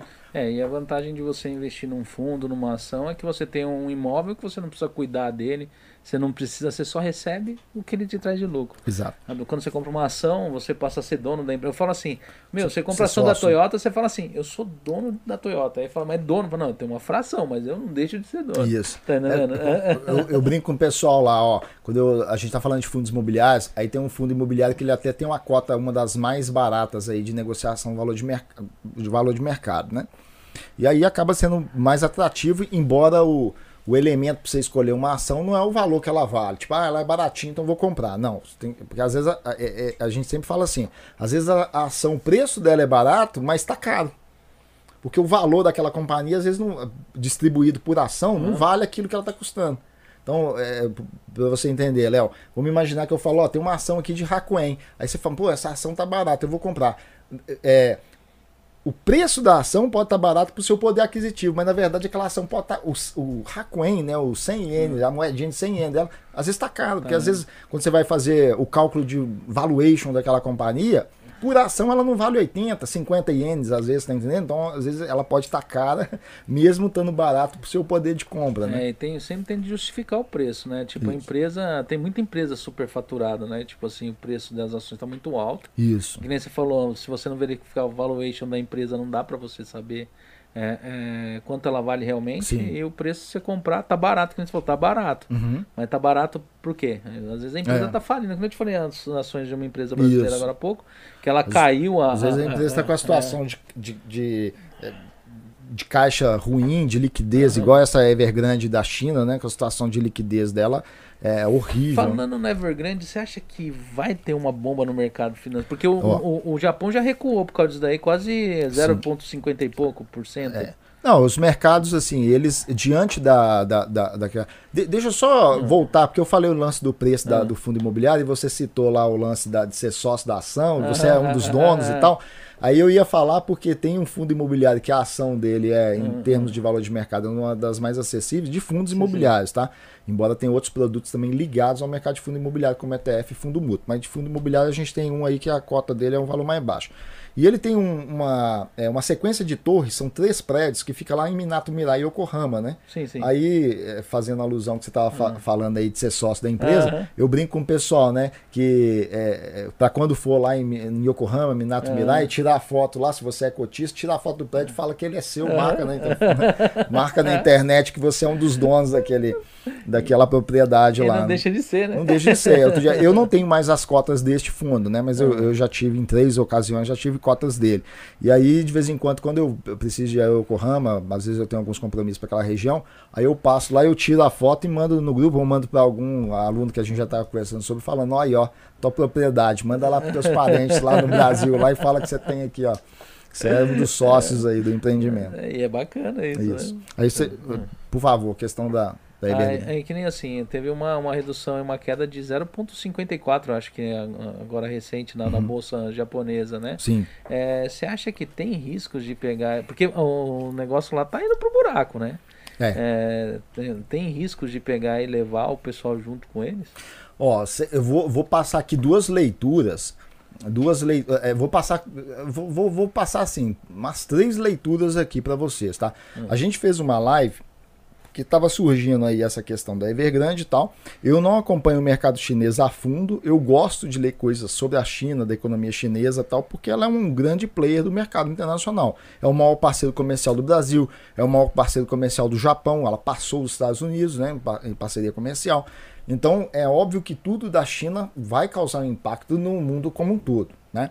Então aí na duas semanas atrás eu estava até em Yokohama mesmo um compromisso lá e aí no, na, de manhã cedinho no hotel, acordei, o pessoal mandando para mim sobre isso. Falei, vou abrir o balanço dessa empresa aqui vou dar uma olhada para compreender. Quando a gente vai para o balanço dela, ela não, não é uma das empresas mais alavancadas em termos de dívida bruta em relação ao que ela tem de patrimônio líquido. Ela não é uma das mais alavancadas. Mas o que chama a atenção, obviamente, é que uma boa parte dessa dívida bruta é de curto prazo. Ela vence no curto prazo. Né? Aí as empresas têm a chamada liquidez, corre... é, a chamada liquidez corrente, que é o, o que ela tem de ativo. Aí eu vou falar, mas eu vou traduzir. O que ela tem de ativo circulante, ou seja, tudo que ela tem de dinheiro, dinheiro em caixa, dinheiro a receber, investimento de curto prazo que vira dinheiro dentro de 12 meses, estoque e outras, ou- outros, outros tipos de ativos ali de curto prazo que. Então, ou seja, tudo que tem de dinheiro que dá para virar dinheiro ou de receber de dinheiro no curto prazo. Né? Quando pega isso dela aí, essa questão, e a gente olha para tudo isso, inclusive estoque, né? o estoque representa mais de 70% disso. Então, ou seja, aí quando a gente subtrai estoque da conta, eh, aí considerando aí o que ela tem de, de- de liquidez para honrar esse compromisso de curto prazo, fica muito baixo. E se eu, eh, tirando estoque, se eu tirar ainda dinheiro a receber, que ela não recebeu, né? E Aham. ficar só com o que ela tem de caixa, aí ela tem zero, ela tem menos de 0,05, que dá em termos decimais, ela tem menos de 5% de, de, de caixa mesmo, de dinheiro disponível para honrar os compromissos que estão vencendo agora. Então esse que é o peso maior dela aí. Bem, a dívida dela dá- bateu a um trilhão de reais. É, então, é mais, né, de reais. É, o pessoal fala dívida, mas na verdade é o passivo, tá? Aqui é, é falado como dívida, mas não é só a dívida onerosa, ou dívida que é o capital oneroso, que é dívida que é, dívida é, tem a ver com juros, né? Você sim. pagar juros. Porque tem outros tipos de obrigações também que não necessariamente é, é dívida, mas é o passivo dela é mais Aham. de 300, de fato é mais de 300 Milhões de 300 dólares. milho- Bilhões, bilhões, né, de 300 dólares. bilhões, um passivo É, muito 300 milhões grande. de dólares. É um Eles- passivo muito grande. Então ela tem uma situação complicada assim. Aí eu, é, essa foi uma, uma leitura, né? Baseada aí no, no estudo que a gente fez. e Até fez, fizemos uma live no, dois domingos atrás aí quase. Vai fazer agora dois domingos atrás que a gente fez. assistida lá. Isso. A gente fez uma live bastante detalhada. E na live é legal, na live é legal, no YouTube e no Facebook também, que tá lá também, que a gente faz um comparativo. Porque eu chamei pra conversa na comparação, eu peguei, vamos pegar a Evergrande aqui. Agora vamos pegar uma no Japão também que tem alta alavancagem, que é a Tioda Corp. Aí eu achei interessante porque no dia que eu tava em Yokohama, Aham. eu tava em frente o Aham. prédio da, da, da Tioda Corp Sim, sim. que ela é também do mesmo setor. Embora ela tenha outras ramificações, mas ela é do mesmo setor no sentido ela é serviço de construção. Aham. E ela é muito alavancada. Ela tem um, um grau de endividamento bruto em relação ao seu patrimônio líquido muito alto. Aí chamei ela para comparação e peguei uma americana. Falei, então agora eu vou buscar uma do mercado americano, né? Então eu peguei lá a Cornerstone, Cornerstone Building, que é uma também é uma empresa dentro do segmento de serviço de construção. Peguei ela para comparação, também bastante alavancada. As duas, a japonesa e coisa, elas são mais assim em termos de, de grau de, de, de endividamento, indicador de grau de alavancagem, são mais alavancadas. Mas embora em termos eh, monetários é bem menor do que a Evergrande.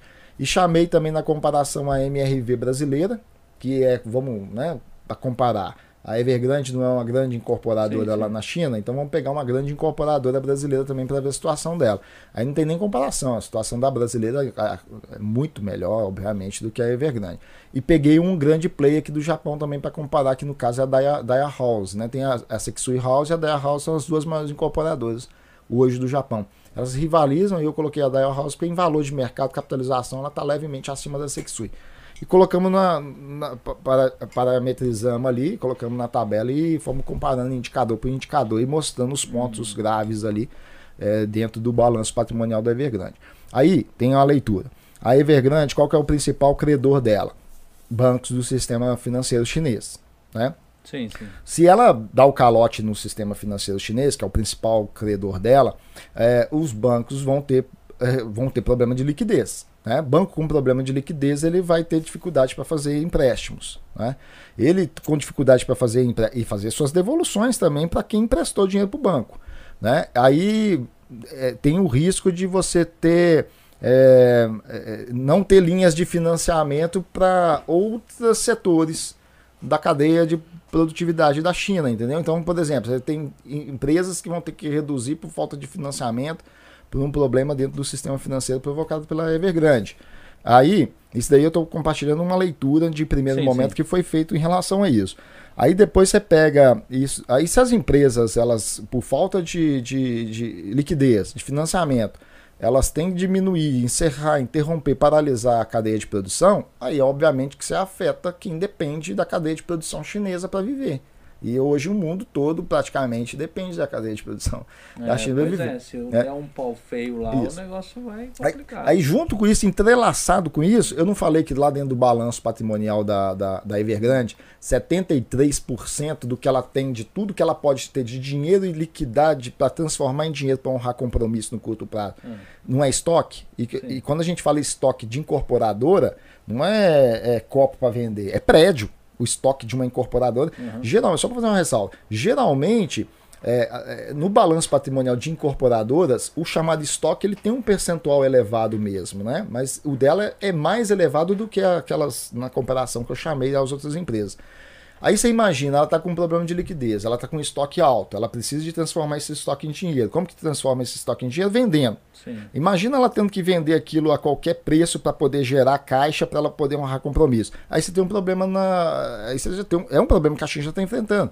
No imobiliário, que você tem que queimar. Quando você despeja uma quantidade de imóvel com o o valor de. derrubando o valor de mercado, você derruba o valor de mercado do mercado como um todo. Aí vira. Aí eu vou te passar essa leitura, tá? Aí vira as crise do subprime. Porque quem está com as hipotecas que comprou está pagando uma dívida de um imóvel que valia X. Aí de repente ele está pagando a dívida de um imóvel X, mas agora os imóveis não estão valendo aquilo mais. Foi o que aconteceu nos Estados Unidos naquele primeiro momento, lá, né? O pessoal estava pagando uma dívida e o cara, pô, eu tô pagando aqui, minha casa não vale mais isso que eu tô pagando aqui, né, de dívida. E aí você tem um. Mas a China Tem tá, que já faz anos que eles estão criando uma bolha imobiliária gigante lá. Entendeu? E o negócio tá. É, é uma forma de você levantar o PIB, né, do país. Uhum. Aí, só para emendar, agora eu tenho um professor, ele foi meu professor de macroeconomia no MBA que eu fiz, tá? Eu fiz um MBA em investimento private banking pela IBMEC, tá? E ele foi meu professor aí nesse MBA. Ele é o cara, para mim é o cara que mais entende de China aí, ah, pelo menos no nível do Brasil, da língua portuguesa, é esse cara, chama Roberto Dumas. Aí ele escreveu alguns artigos, né, explicando sobre a economia chinesa. Ele tem dois livros focados na economia chinesa e um deles focado na relação China e Estados Unidos ali. E ele, ele, ele, num dos artigos que ele publicou, se você colocar Infomoney, Roberto Dumas, Evergrande, qualquer coisa assim, buscar na internet vai aparecer vai aparecer o artigo. E ele explica por que, que não essa crise do Evergrande não vai se transformar na crise do subprime. Aí ele chama atenção algumas coisas ligadas ao aspecto da economia do sistema financeiro chinês. Ó, dá, dá um barulho, dá um, um- dá um pau aí na economia, pode dar uma, né, uma, uma, uma saculejada, mas chegar a ser é, subprime, crise do subprime em 2018, de 2008, ele na, na opinião dele, e aí eu acredito fortemente, porque é um cara que ele estudou na China, trabalhou na China, trabalhou em banco na China e o cara que conhece a fundo a economia chinesa aí, ele fala que não, que não, não seria naquele, daquele tipo ali. Aí você tem uma outra coisa que também que eu compartilhei, que na minha visão, e a gente já está vendo aí por tabela acontecendo, que é o próprio governo chinês é, socorrendo. tá? Uhum. Assim como o governo americano fez. Teve que- quebra do Lehman Brothers. Outros bancos quebraram ali em 2008, naquela sequência por causa da crise do subprime. É, aí as montadoras que já não viam bem, ah, dos Estados Unidos, as principais montadoras, GM, Uhum. Ford, montadoras aí, Chrysler e tal na época, depois foi adquirido pela Fiat Chrysler e tal, ah, pela Fiat, né, tal.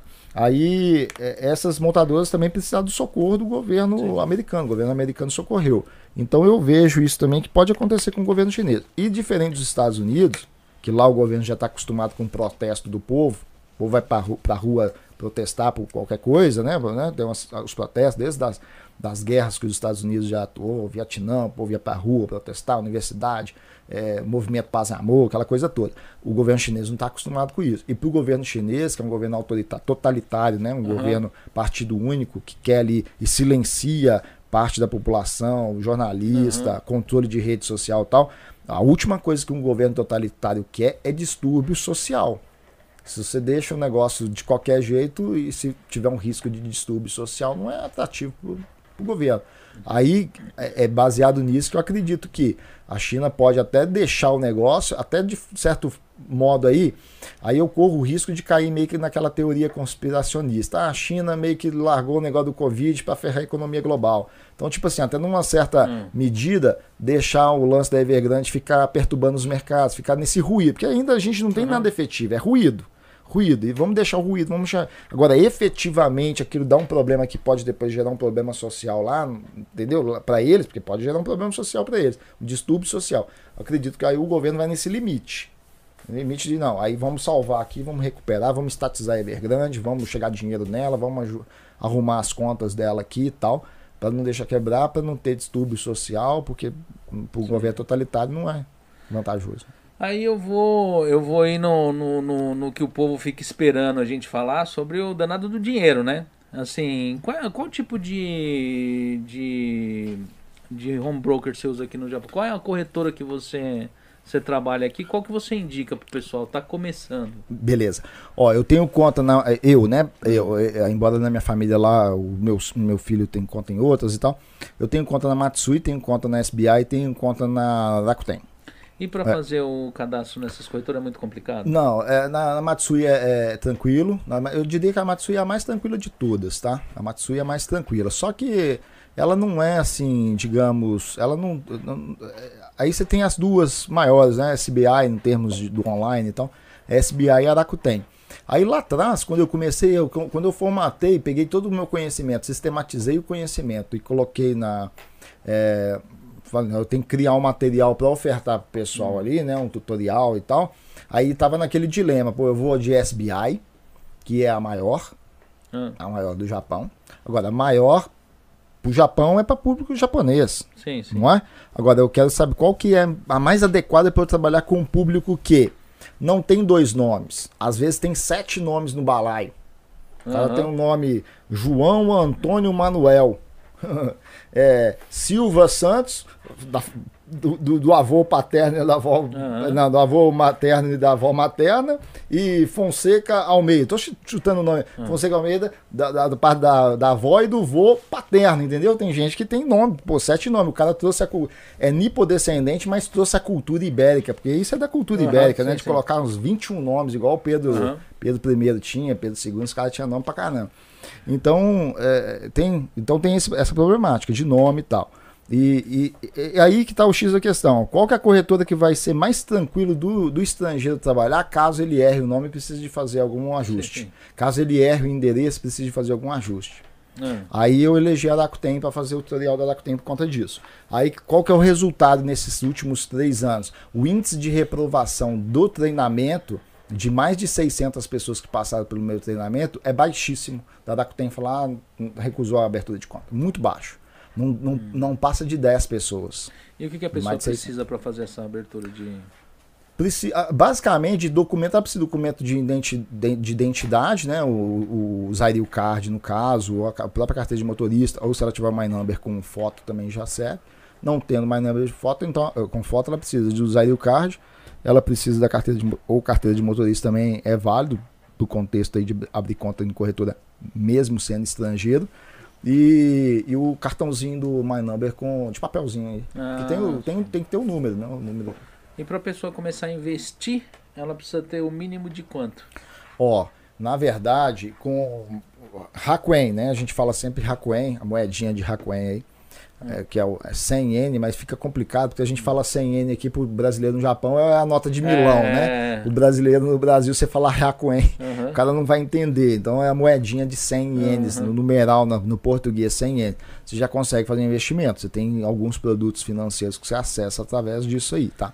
Então, tipo assim, a gente fala a partir disso, mas você tem a questão ali. aí Então vai depender do, do produto de fato ter uma taxa de corretagem zero e tal. Então, né?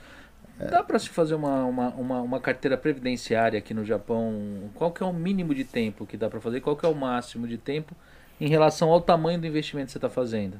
É, então, aí você tem uma. é, Quando você fala de carteira previdenciária, você vai pensar na seguinte ideia: é uma carteira previdenciária para você ter uma- um recurso gerado, que vai ser. Você não está contando com, a, com o que você contribui, porque aqui você, você é obrigado a contribuir, né? Sim, sim. Hoje em dia, antigamente, o brasileiro vinha aqui, ganhava dinheiro, resolvia não pagar nada de previdência e beleza. De uns anos para cá, já agora todo mundo Uhum. acima de 20 anos tem que contribuir de alguma forma com a previdência. Hum. Estando empregado, o empregador tem que pagar lá a parte patronal do Chacai Roquem e ele pagar aquela Uhum. parte lá do, do COSEI e Nenquim do Chacai Roquem lá.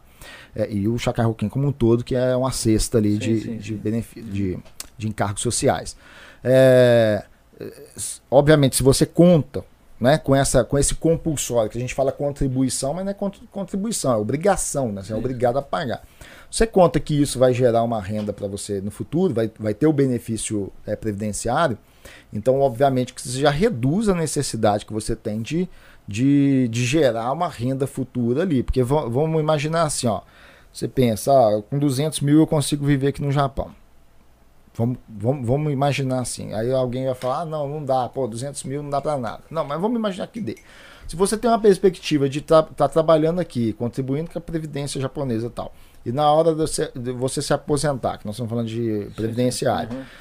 é, você vai receber você vai receber uma, um benefício de 100 mil ienes, então você precisa de, uma, de ter 100 mil ienes de, de renda passiva para somar ali, integralizar e você ter uma, um padrão de vida com 200 mil, Isso, né? Então aham. nós estamos falando disso aí. Aí, você, aí eu vou ter que usar calculadora aqui para calcular, porque Ah. se você imaginar, poxa, ó, eu preciso de, um, de de 100 mil pelo menos por mês aí para ser ali, né? um- pensando na carteira previdenciária. Estou falando de 1 milhão e 200 por ano, né? De 1 milhão e 200. Se eu olhar só dividendo puro e simples, eu vou deixar meu recurso em algo que gera dividendo. Aí você vai ter que deixar numa carteira diversificada que vai gerar. Aí eu vou trabalhar aqui com algo que não é irreal não, tá? Uns 5% de dividendo aqui e tal, você consegue montar uma carteira para ter 5% de dividendo. Hum.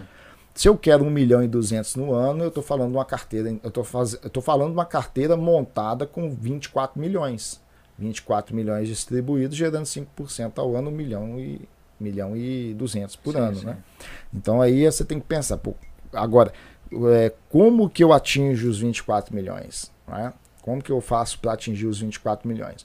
Aí eu vou te passar assim, a forma como é, educadores financeiros é, médios aí, medianos, que só contam com ativos financeiros mesmo, ou só contam com ativos financeiros bem, é, tipo, é, deixar o dinheiro no banco rendendo a, a renda fixa de banco, coisa do tipo assim, vai pensar, né? Que se você pegar 24 milhões, para você atingir 24 milhões, você vai é, vir assim no- na força do aporte constante. Vou colocar dinheiro todo mês, vou me imaginar que eu vou conseguir no decorrer dos próximos anos uma taxa de, de rentabilidade aí total, contando dividendo, ganho de capital, que entrega 8%, então aí você tem que projetar quanto, an- quanto tempo você tem pela frente, quanto que você tem que colocar para buscar bater esses 24 Aham. milhões né, num tempo futuro, isso tudo considerando, eh, olhando lá na frente, mas com o olhar, a visão monetária dos valores de hoje, né? E, e daí você bater esses 24 milhões. Agora, a forma como eu acho mais adequada de você fazer isso é o seguinte: eu enxergo ativos financeiros é, em, duas, em duas perspectivas. Na fase inicial de acumulação de recursos, por que na fase inicial? Por exemplo, se eu falar para você, Léo, tem, tem, tem empreendimentos que gera muito mais renda para você do que dividendo de, ações e fundo imobiliário. Não é? Eu falo, tem, tem investimentos imobiliários, tem investimentos na economia real em negócios, tá? em outras atividades que de fato te geram uma, um fluxo de caixa muito maior do que o fluxo de caixa gerado pelo dividendo. Só que você não consegue acessar isso com pouco dinheiro. Correto? Não, não adianta chegar para você e falar assim, ô ô, Léo, participa com a gente aqui. Participa co- comigo aqui de um projeto imobiliário que você vai ter um fluxo de caixa assim, assim, assado.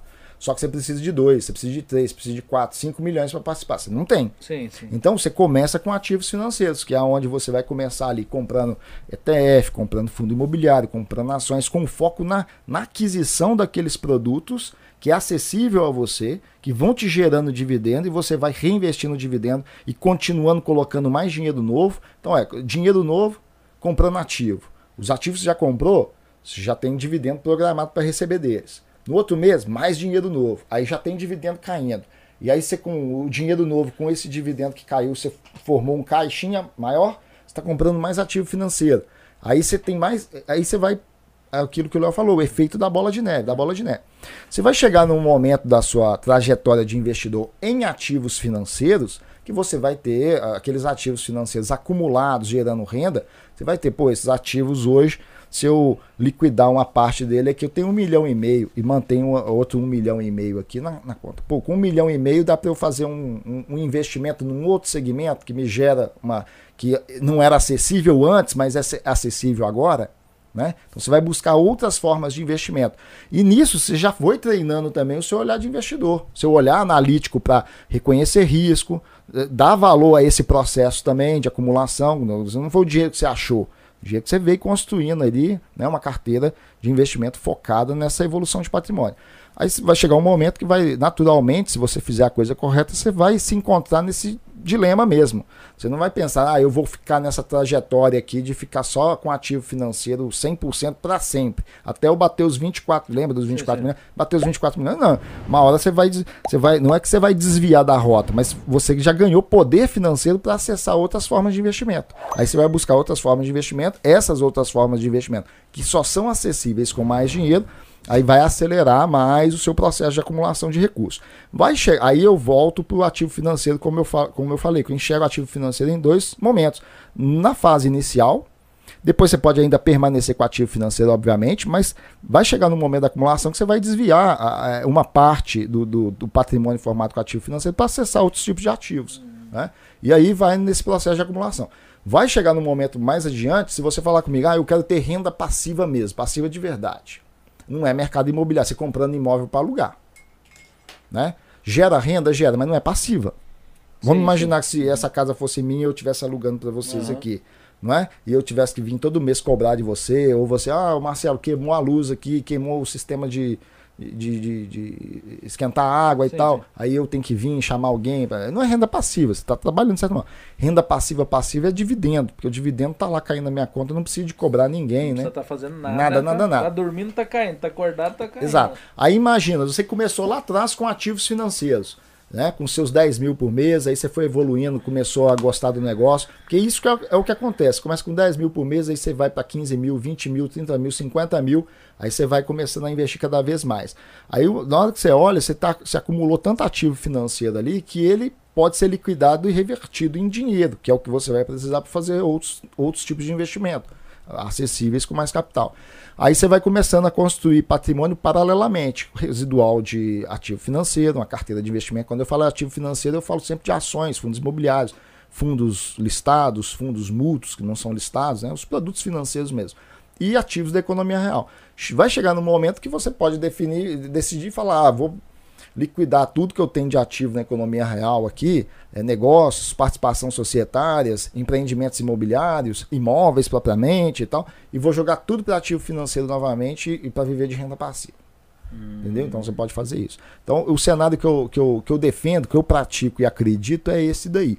O sujeito ele começa com ativos financeiros, porque ele não tem condições de acessar algo maior. Então vamos E- pra Lego. Fala aí o que, que é esses ativos financeiros. Ó, ativo, então, ativo financeiro que eu pontuei é esses que são acessíveis. Né? Aqui no Japão, por exemplo. ETF. Quais são os mais acessíveis para o pequeno investidor mesmo, que te coloca até é, em, em possibilidade de investir no mercado de ações, no mercado de fundos imobiliários, no mercado de títulos? ETFs. ETFs você tem. Vamos imaginar, você tem ETFs que investem, que compram, né? Quando você compra o ETF, você está comprando um fundo de investimento que na carteira desse fundo de investimento Tem- tem, títulos do tem Tesouro vários- Americano. Você compra um ETF que na carteira. Que, é, o ETF é uma. Eu sempre falo assim: ETF é uma carteira de investimento. E- Só que alguém montou essa carteira de investimento e cotizou essa carteira. Falou: ó, é, eu transformei ela aqui em tantas cotas. Quem quer comprar as cotas? Aí joga na bolsa. Aí depois as pessoas ficam negociando isso na bolsa lá. Tal. Uhum. Então, quando você compra a cota de ETF, você está comprando uma fração de uma carteira já montada, pública, e uma carteira que é, persegue um, um índice de mercado. Né? Então, é a forma mais acessível, a meu ver, a mais acessível mesmo, e eu acho que é a melhor, na verdade, até na comparação com fundos mútuos, porque os fundos mútuos também é basicamente isso: Sim. é uma carteira montada por um gestor, Uhum. dentro das estratégias que ele diz que vai seguir, conforme o estatuto do, do fundo mútuo.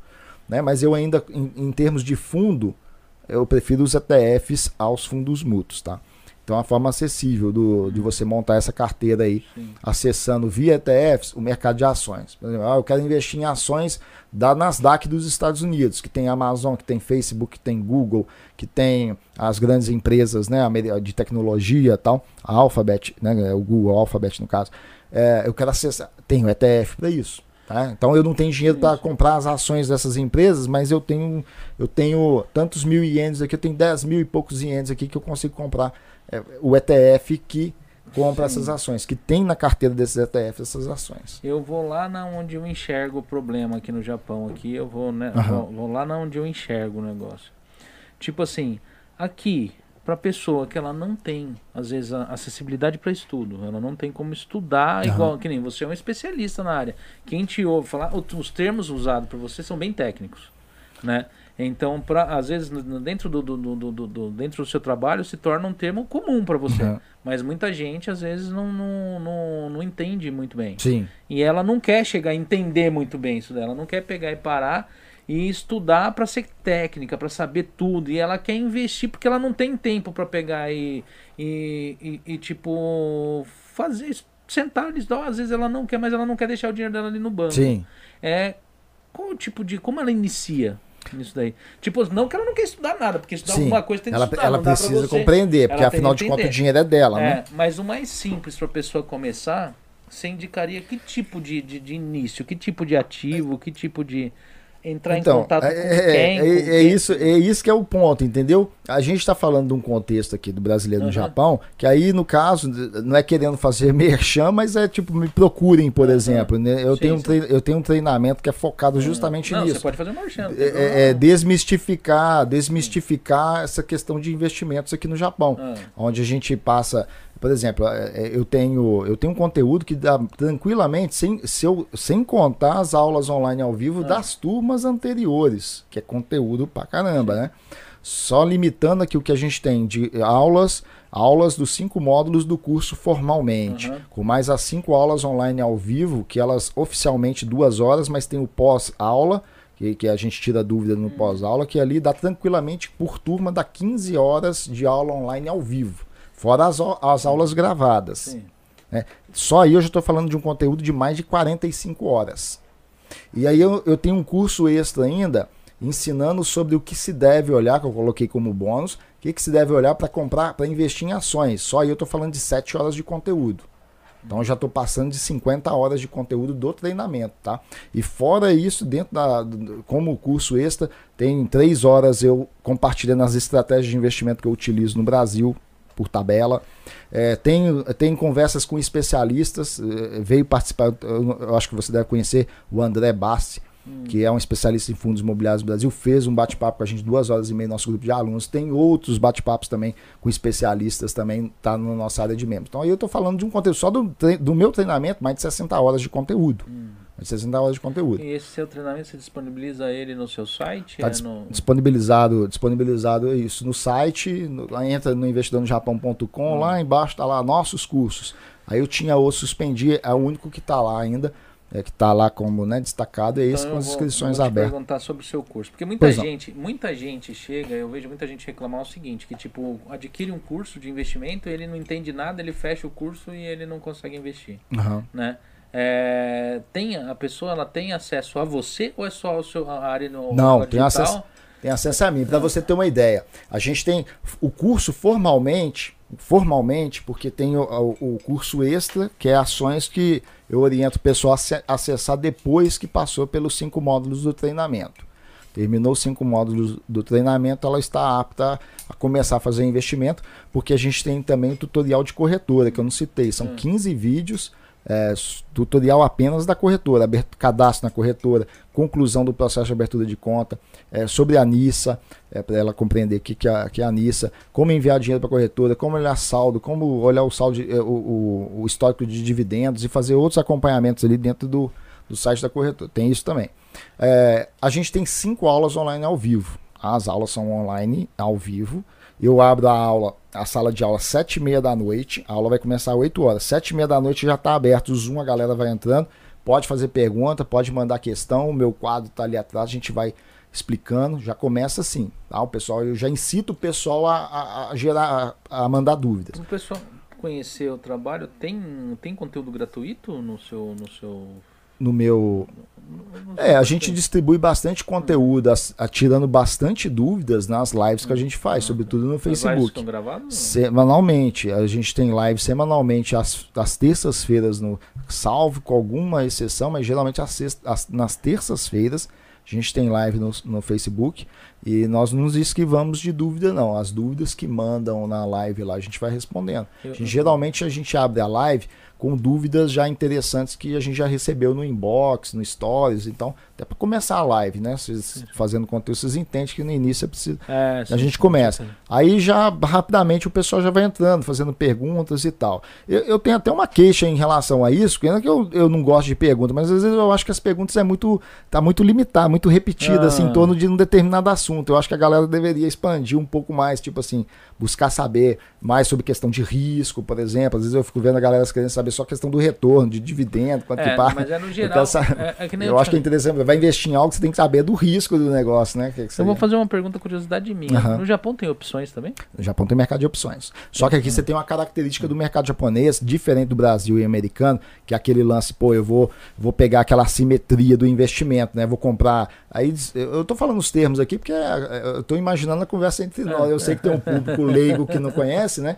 Mas é, no Brasil você vai comprar, o, vamos imaginar, vou comprar um pozinho da opção de compra é, ou de venda da, da Vale, valendo um centavo, dois centavos, porque ah, eu tô achando que a Vale vai cair. E daí eu vou ganhar dinheiro com isso. Ou eu tô achando que a Vale vai subir, aí eu vou comprar a opção de compra, vai. Então vai é, nesse intuito de ganhar, de especular tal. Aqui é mais no, no sentido de hedge, né? O japonês é mais né, uma característica de fazer hedge, tem mais essa, esse traço aí do que o mercado bra- brasileiro e americano, né? Hum, Aí até para citar essa questão de opções e mercado de opções, aí é que tem, tem termos que você tem está num contexto de É, curso é. para poder detalhar, né? Porque se, Sim. se for num contexto de live, você não vai de podcast, você não avança, né? É. É, aqui no Japão você tem os ETFs inversos, que na verdade o que eles têm na carteira são produtos do mercado derivativos. Ah, Pode ser opções, ou pode ser contratos de opções, ou pode ser contratos futuros também, fazendo venda do contrato futuro para poder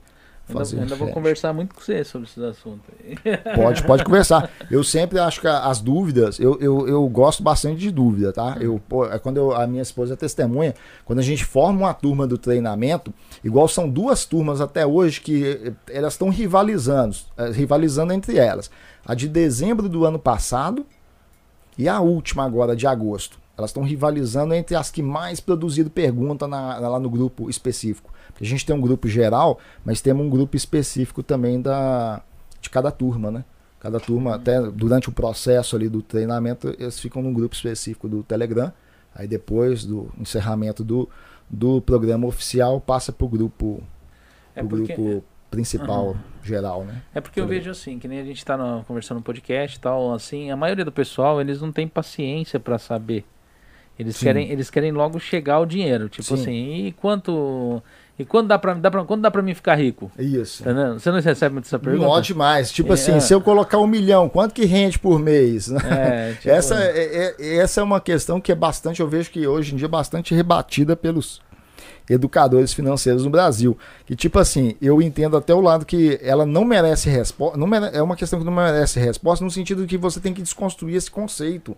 Essa ideia da, do, do que o Brasil era, né? Do histórico Aham. da renda fixa. Ah, eu vou colocar meu dinheiro na poupança, daqui um mês tá valendo, tem, tem tanto lá de é, eu rendimento. chamo de perca fixa. É, é, exatamente. Então, é, o brasileiro tinha que, tipo, abolir esse pensamento do, do rentismo rápido, né? Ah, vou colocar um milhão agora, mês que vem tem tanto. Não. Começa a enxergar com a visão mais empresária, ainda que você não for empresário, uma visão mais de negócio, de empresário. Tipo, eu vou fazer aquisição das cotas daquele fundo imobiliário, ou daquelas ações, né? Ou eu vou fazer uma participação num negócio da economia real. Pode ser numa empresa como sócio participante ou de um empreendimento imobiliário como sócio desenvolvedor. Então tem que ter essa, essa visão de buscar uma rentabilidade consistente, uma rentabilidade tangível, mas com a visão ali, pô, não imediatista, igual Sim, você falou, né? Que isso acaba destruindo, a pessoa fica atrás de ganho rápido, ganho rápido, Passa 10 anos, ela não tem patrimônio, não construiu nada, nada. Pois é, eu, eu converso com muita gente que eles viram e falam assim, não, mas isso daí vai me dar quando? Em, quanto tempo? Eu falei, meu amigo, investimento é a longo prazo. Isso. A curto prazo você não junta riqueza. Você já fa- falou juntar, já é um negócio, né? Juntar, É. você vai embora no negócio, você não vai pegar aí. Você vai ver os milionários que mexem com ações, né? Aham. Os bilionários, vamos lá pro Warren Buffett. Isso. Olha a idade do cara pro cara chegar, a fortuna É, que ele chegou.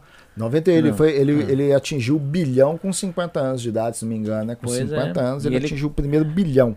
Aí depois agora ele tem centena, né? Já É, passou de centena de bilhão. E né? ele começou quando criança, o pai 11 dele anos. investia, né? Então é. O pai dele foi trabalhou na corretora, É. pai dele foi é, é, foi na foi é, tipo deputado, né, na Câmara dos Representantes em Washington também pelo a distrito dele lá, né, Omaha, né, no Nebraska. Então, Sim. É. E você é também leitor do Investidor Inteligente? Do... já li o Leitor Já Inteligente Graham. do Ben Graham. Ele vale para Japão, porque para Brasil ele fica É. muito. Ponto Tá, é né, interessante, ponto é interessante.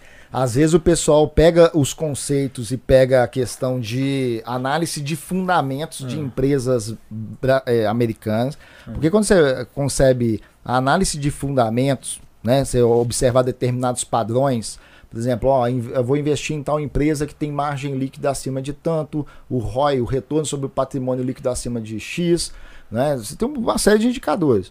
Aí você tem algum, eh, alguns, alguns patamares aí que eles não são aplicáveis aqui ao mercado japonês, tá? Sim. E aí eu já te passo uma diferença bem básica aí, quando você começar a olhar um pouco mais para cá, você vai ver que é isso mesmo.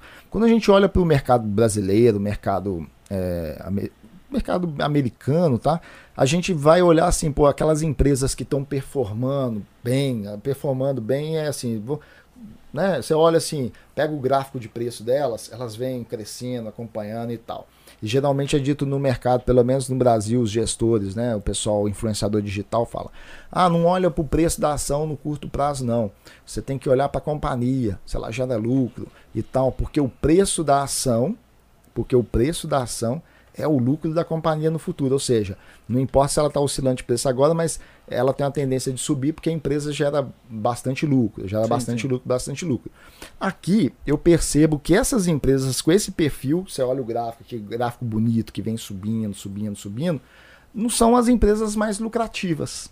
Assim, elas não, não são as que pô, geram uma margem líquida absurda, um retorno sobre patrimônio fenomenal. Não. Vezes é, é bem tranquilo, mas são as empresas que têm uma, capacidade, uma robustez de caixa maior. Por exemplo, eu cito a Keiense. Hum. Outro dia alguém me perguntou lá, pô, qual que é a empresa que você acha mais consolidada no Japão? A Keiense.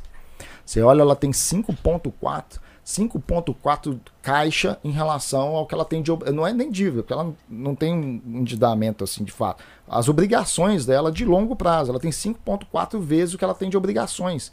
Então ela tem caixa, tem dinheiro pra caramba. Imagina, Léo, você pegar todos os seus compromissos aí mensuráveis que você tem para honrar, para sentar aqui comigo, falar, o que, que você deve?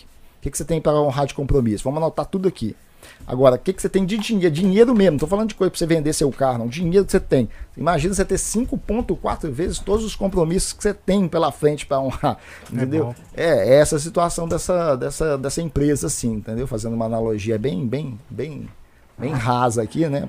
Pra todo mundo entender. Então, é, então aí eu observo isso aí. Quando você olha para determinadas ações que tem essa robustez, tem mais caixa do que dívida, tem dívida líquida zero, essas empresas no Japão elas tendem a performar melhor. E às vezes não é, são as, as violentas. É que a impressão Não. que eu tenho é que o Japão só tem blue chips, cara. É. Tá? Não, tem, tem, tem ações. Você tem um índice, um índice chamado índice Models aí, que é uma é de mãe, né, do inglês mãe, mas é um acrônimo para mercado de é, mercado de alto crescimento, empresas de alto crescimento, né? Empresas de Sim, crescimento acelerado, né? Seria assim. Ou também chamado de índice das small caps. Então você tem algumas empresas com baixa capitalização de mercado ainda, sobretudo do âmbito da, do da- de tecnologia. Empresas de biotecnologia, por exemplo, ou de tecnologia para saúde, tudo geralmente ligado à tecnologia da informação aí, né? Então você, Você tem... investe em small caps ou não? Aqui, eh, no, no Brasil tinha uma carteira de small caps também, liquidei ela eh, no início de 2020, até depois da, da pandemia, eu vim liquidando ela assim gradativamente, tá? Eu, eu já estava com a rentabilidade legal dela. E aqui, de vez em quando, eu, eu faço uma alocação nas ações desse índice Models aí, nas ações que. Então, vez ou outra eu estou pesquisando alguma ação do índice Models e estou encarteirando aí para justamente essa lei não é foco de buscar, por exemplo, é, aporte constante e tal, até porque elas não distribuem, não tem a cultura de distribuição Sim. de dividendos, é mais mesmo no potencial de, de valorização, né, de ganho. Eu vou te fazer uma de pergunta indiscreta. Hoje você vive dos seus cursos ou você vive de ações? Ó, De investimentos, quer dizer? Isso. É, e eu vou te responder assim de Hum. forma ob- objetiva. Hum. Eu tenho negócios imobiliários no Brasil que me geram mais recursos do que os cursos que eu dou aqui no Japão.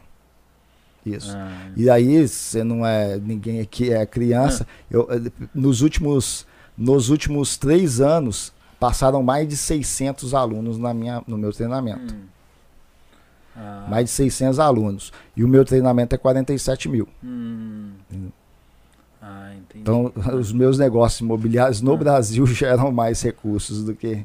Sim, mas e a Eu- parte de investimento, você. O seu trabalho com investimento é só acúmulo ou você retira? Não, a- a- no primeiro momento acúmulo. Até porque eu tenho fontes de renda que eu não, necessita, não necessito de fazer resgate algum aí de investimentos que eu faço. E hoje para alguém que gostaria de viver de renda passiva, vamos, vamos colocar que a pessoa tenha tempo. Aham. Vamos colocar. Você tá com quantos anos, Gal? 37. Não, ele já tá velho já. É, gente que Mais tenha que tempo, eu. assim, o pessoal que quer começar aí com seus 20 anos, com seus 20 e poucos anos, é, quanto tempo ele indo ali? Não vamos colocar que o cara não é um especialista. Ele, a- a- às vezes ele erra, às vezes ele dá, dá- Uhum. acerta ali e ele tá fazendo uma carteira para longo prazo. Quanto tempo você acredita que uma pessoa dessa, quantos anos ela pode ter assim, é, viver de renda passiva? Olha, vai depender muito do, do que, de como ela vai montar essa carteira de investimento, né? Que tipo de produto. Aí vamos pegar um produto que seja consistente, tá? Porque se a gente pegar assim, ah, desculpa, vai para o mercado de opções, vai buscar é, mil por cento numa é operação. Não é, a gente não está é falando. uma A realidade. gente está falando, não, a gente está falando até de uma né? realidade possível, Mas não, mas não é algo. assim. Não, não, não, eu, não, eu não digo nem de ser palpável, estou falando de uma realidade que é possível, mas não replicável Ah. N vezes para a pessoa sim. acumular recursos, né? Porque você, por exemplo, atingir mil por cento numa operação de opção não é difícil, tá? Assim, eu diria assim, que você pega um movimento de mercado, que você, vamos para o mercado brasileiro, você é, é, coloca lá 100 reais, você compra pô, 100 reais, né? E de repente, pô, você tem a- a su- os seus contratos de opções, que é o chamado mercado de, de derivativos, estão valendo mais de mil reais. Né? Então, poxa, você teve ali um, um ganho ali pô, superior a mil por cento. Mas não quer dizer que você vai amanhã fazer de novo e vai ter. É, no- na outra vez você pode perder tudo. né? Então não é mercado assim. Então a gente tem que ir para mercado que você tem, de certo modo, é, é, formas de administrar melhor o risco. tá? Não, é, não é abolir risco, anular risco. Anular risco você não anula. Você tem Uhum. como mitigar o risco e lidar, ir lidando com o risco. Tá? Então aí a gente vai falar dos, dos ativos financeiros tradicionais, né? ETF, a gente volta para eles. ETFs, fundos imobiliários, é, ações, sim. diretamente mercado de título, Aham, né? aham. Sem ser via ETF ou, ou outro fundo. Então, Sim, então sim. você tem os produtos financeiros aí. Então você vai fazendo um aporte constante. Aí você me fala assim, uma pessoa jovem, né? Aí vai depender muito da, da capacidade de aporte dela. Quanto mais jovem, pressupõe que ela tem uma capacidade de aporte maior. Por exemplo, ó, o cara, o, o- o- vamos pegar aqui no contexto nosso brasileiro no Japão. O menino trabalha e ganha 300 mil por mês. Hoje, com o pessoal pagando aí. E morando na casa dos pais, né? É, agora tem empresa aí, se não me engano, pagando 1.700 a hora, né? Uhum. Tá, Hoje em dia tá por aí, né? Estão 1.700. aumentando o salário da É. galera. Aí o cê- Léo olhou com uma cara assim, eu não tô ganhando isso não. É, mas aí você imagina, você imagina o seguinte, pô, um jovem que ganha, ele ganha 300 É. mil. Não é possível que ele não consegue guardar 50 conto, Aham. né? Ele deveria, por obrigação, praticamente conseguir reservar 150, pelo menos a metade, morando na casa dos pais e tal. Sim, sim. Então, se- ah, mas vamos, vamos ficar com cinquentinha, tá? Vamos ficar com cinquentinha aí também para Ah, né, é, deixar aí num valor. Se ele começa a fazer esses investimentos aí, aí a gente atribui, aí a gente vai sempre trabalhar com uma projeção baseada em algumas taxas de, de retorno que sejam tangíveis, tá? Embora se eu olhar para os últimos 10, 15 anos aqui do mercado de fundos imobiliários no Japão, e vier, e eu tenho uma planilha que eu faço isso, que eu vou acompanhando, eu tenho um índice próprio meu que eu vou acompanhando o retorno do mercado de fundos imobiliários na média, aham. para aporte constante. Não é eu pegar o preço lá e o preço aqui e tirar o retorno, que isso é fácil. Falando um retorno para quem veio aportando constantemente aí é, tantos Sim. mil por, por mês, 20 mil por mês, 30 mil por mês, Aham. é um aporte constante, Sim, tá? sim. Então, por exemplo, nos últimos 10 anos, com pandemia no meio do caminho, dando uma, uma derrubada no mercado, a gente tem uma taxa de retorno ao ano superior, para esse tipo de movimento, Aham. superior a 10,3%. Entendeu? Mas vamos projetar 8%. Então, aí eu tô falando assim, ó. Eu vou, vou, vou pegar aqui a calculadora aqui e fazer um cálculo aqui é, é, básico, tá? Se eu pego aqui é, 50 mil, tá chiando aqui. Se eu pego aqui 50 mil e coloco uma taxa de retorno aqui anual em torno de é, 8%, tá? Em torno de 8%, tô trabalhando com a taxa aqui. Como eu estou falando de 50 mil por mês, eu vou quebrar essa taxa aqui em Uhum. 0,60 Ah, 0,643% ao mês. Não é ao mês que rende, não é Aham. correta essa leitura, mas para efeito de juros compostos eu tenho que sim. Destruir. Não, né? Tem que dar a taxa equivalente. aham. Porque para efeito de juros compostos, Léo, você não pega assim, ah, algo. eh, Eu tenho potencial de gerar uma carteira que rende para mim 8% ao, ao ano. Então, por mês é 8 dividido por 12. Não é assim. É diferente o, o cálculo da chamada taxa equivalente. Então, fica 0,643 aí. Aí eu vou colocar isso aqui numa perspectiva de 50 mil durante os próximos 240, ó, 50 mil durante os próximos 240 meses, 20 anos, tá? O jovem investindo esse capital, 50 mil por mês nos próximos 20 anos. Dos 20, vamos ima- imaginar, Isso indo num negócio constante. constante não- não um e, só, negócio- e só ativo financeiro. Não estou jogando dentro da minha tese, dentro do que eu defendo, de Sim, prática sim, também, sim. não só tese, de prática minha. É, vai chegar um momento que é legal você pegar uma parte daquilo e ir para acessar outras classes de ativos, outras formas de investimento, tá? Então aqui a gente estou terminando aqui porque é, é, eu faço o cálculo direto aqui, não uso calculadora eletrônica não, tá? Sim. Olha aqui, vê se você consegue ver aqui, Léo. 50 mil por mês aqui, correto? Vamos imaginar que ele consiga montar uma carteira que ele consiga, na média, uma taxa de retorno de 8% ao ano. 8% ao ano, para esse cálculo, eu pego esse 8% e jogo em taxa equivalente. Como eu já sei de qual que é a taxa equivalente é 0,643%, aí eu elevo aqui, esse chapéuzinho aqui, para essa calculadora sinal de elevar, elevo ao tempo de 240 meses. Tá? E divido pela mesma taxa. Por que, que eu divido pela mesma taxa? Porque eu estou fazendo aporte repetido. Não é uns 50 mil que eu coloquei uma vez e ele está rendendo. Uhum. São 50 mil subsequentes. Entendeu? Então, na janela de 20 anos, os 50 mil de hoje rendendo, os eh, 50 mil do mês que vem rendendo e assim por diante. Então, eu tenho que trabalhar o, composto desse jeito aí. É, deixa eu. Aí o que eu tenho aqui? Eu tenho uma taxa de retorno aqui que, no final das contas, ele daqui 20 anos. Isso é tangível. Se você pegar sob qualquer ponto de vista, sob qualquer análise, você vai ver que é tangível. Ter tipo uma média de 8% ao ano, ainda mais numa carteira de longo prazo. Tá entendendo? Uma carteira de longo prazo, você colocando ali é, tantos mil por mês. Agora, se você deixa os seus 50 mil na, no banco do correio, em 20 anos você tem 12 milhões. Investindo a 8%, eu estou falando de taxa que é tangível, porque às vezes o pessoal, a gente coloca em algum simulado na, nas redes sociais, mas qual tipo de produto que paga 8% em dividendo? Não, não estou falando de dividendo, estou falando do agregado. Que aí é dividendo reinvestido, que é você reduzindo média de custo. Como que você reduz média de custo? Eu tô, tô colocando 50 mil todo mês, todo santo mês. Se, as- se os produtos que eu estou comprando tá muito caro, eu estou comprando pouco. Quando ele estiver muito barato, com os mesmos 50 mil, eu estou comprando mais. Matematicamente, a minha média de custo ela vai ficando cada vez mais baixa no decorrer do tempo. Entendeu? Então aí eu tenho ganho. A rentabilidade ela tá aí. Entendeu? Então, por isso que o cara que vai investir, ele não tem que ficar preocupado de comprar aquela ação e aquela ação acertar, que é ela que vai subir e tal. Não. Preocupa em acumular. Preocupa em acumular Mas se ativos der- geradores de Se renda. der sorte um, um, um- uma Magazine Luiza da vida aí. É... Bombar é lucro adicional. Aí não, não estamos falando mais de 8%. Ó. Aí esse, esse evento ali, digamos, até um cisne negro aí, É, né? De, aham. pro lado bom, pro lado positivo, Aham. ele vai elevar sua rentabilidade não vai ser mais 8% aí, que é uma rentabilidade, digamos, até que a gente tem parâmetro histórico aí para trabalhar com essa taxa de Eu vou pro Léo, que o Léo tá, ele não tá acostumado a participar desses programas, assim, né? Você tem alguma pergunta, Léo, assim, que você, nessa bagunça toda que a gente fez aqui, você tem alguma pergunta que você Não, gostaria de ele, fazer? ele respondeu tudo já. Porque tem, um- tem monte. até um amigo seu aqui falando, cadê o Léo, caramba? Cadê o Léo? O Léo sumiu.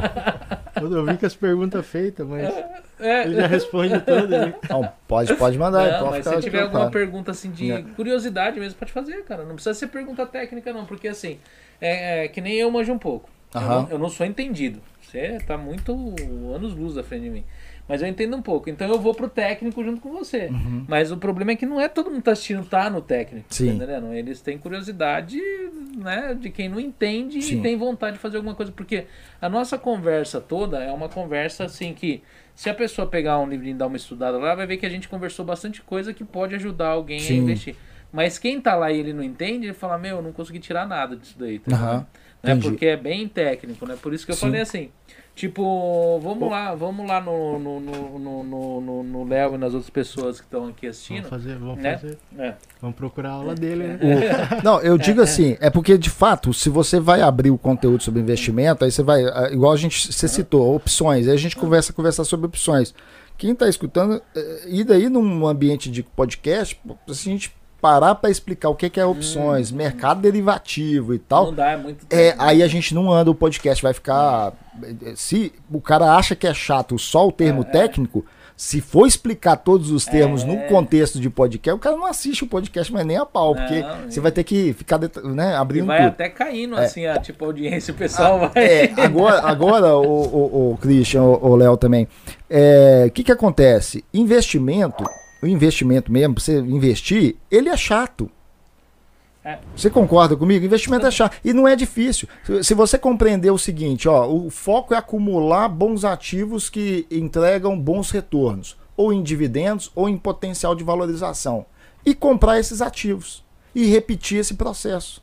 E mês a mês repetindo isso. Ou de bimé. Eu defendo a cultura de mês a mês. Por que, que eu defendo? Semelhante ao pagador de dívida. Aí eu tô jogando agora a conversa pro nível, né? Invista como se estivesse pagando a prestação de um carro em 96 vezes. Começa assim. Como que você paga a prestação de carro em 96? Não é valor fixo? Não é todo mês. Você não tem que deixar tantos no banco lá, 40 mil na conta bancária até um dia antes do banco eh, liquidar lá a fatura lá.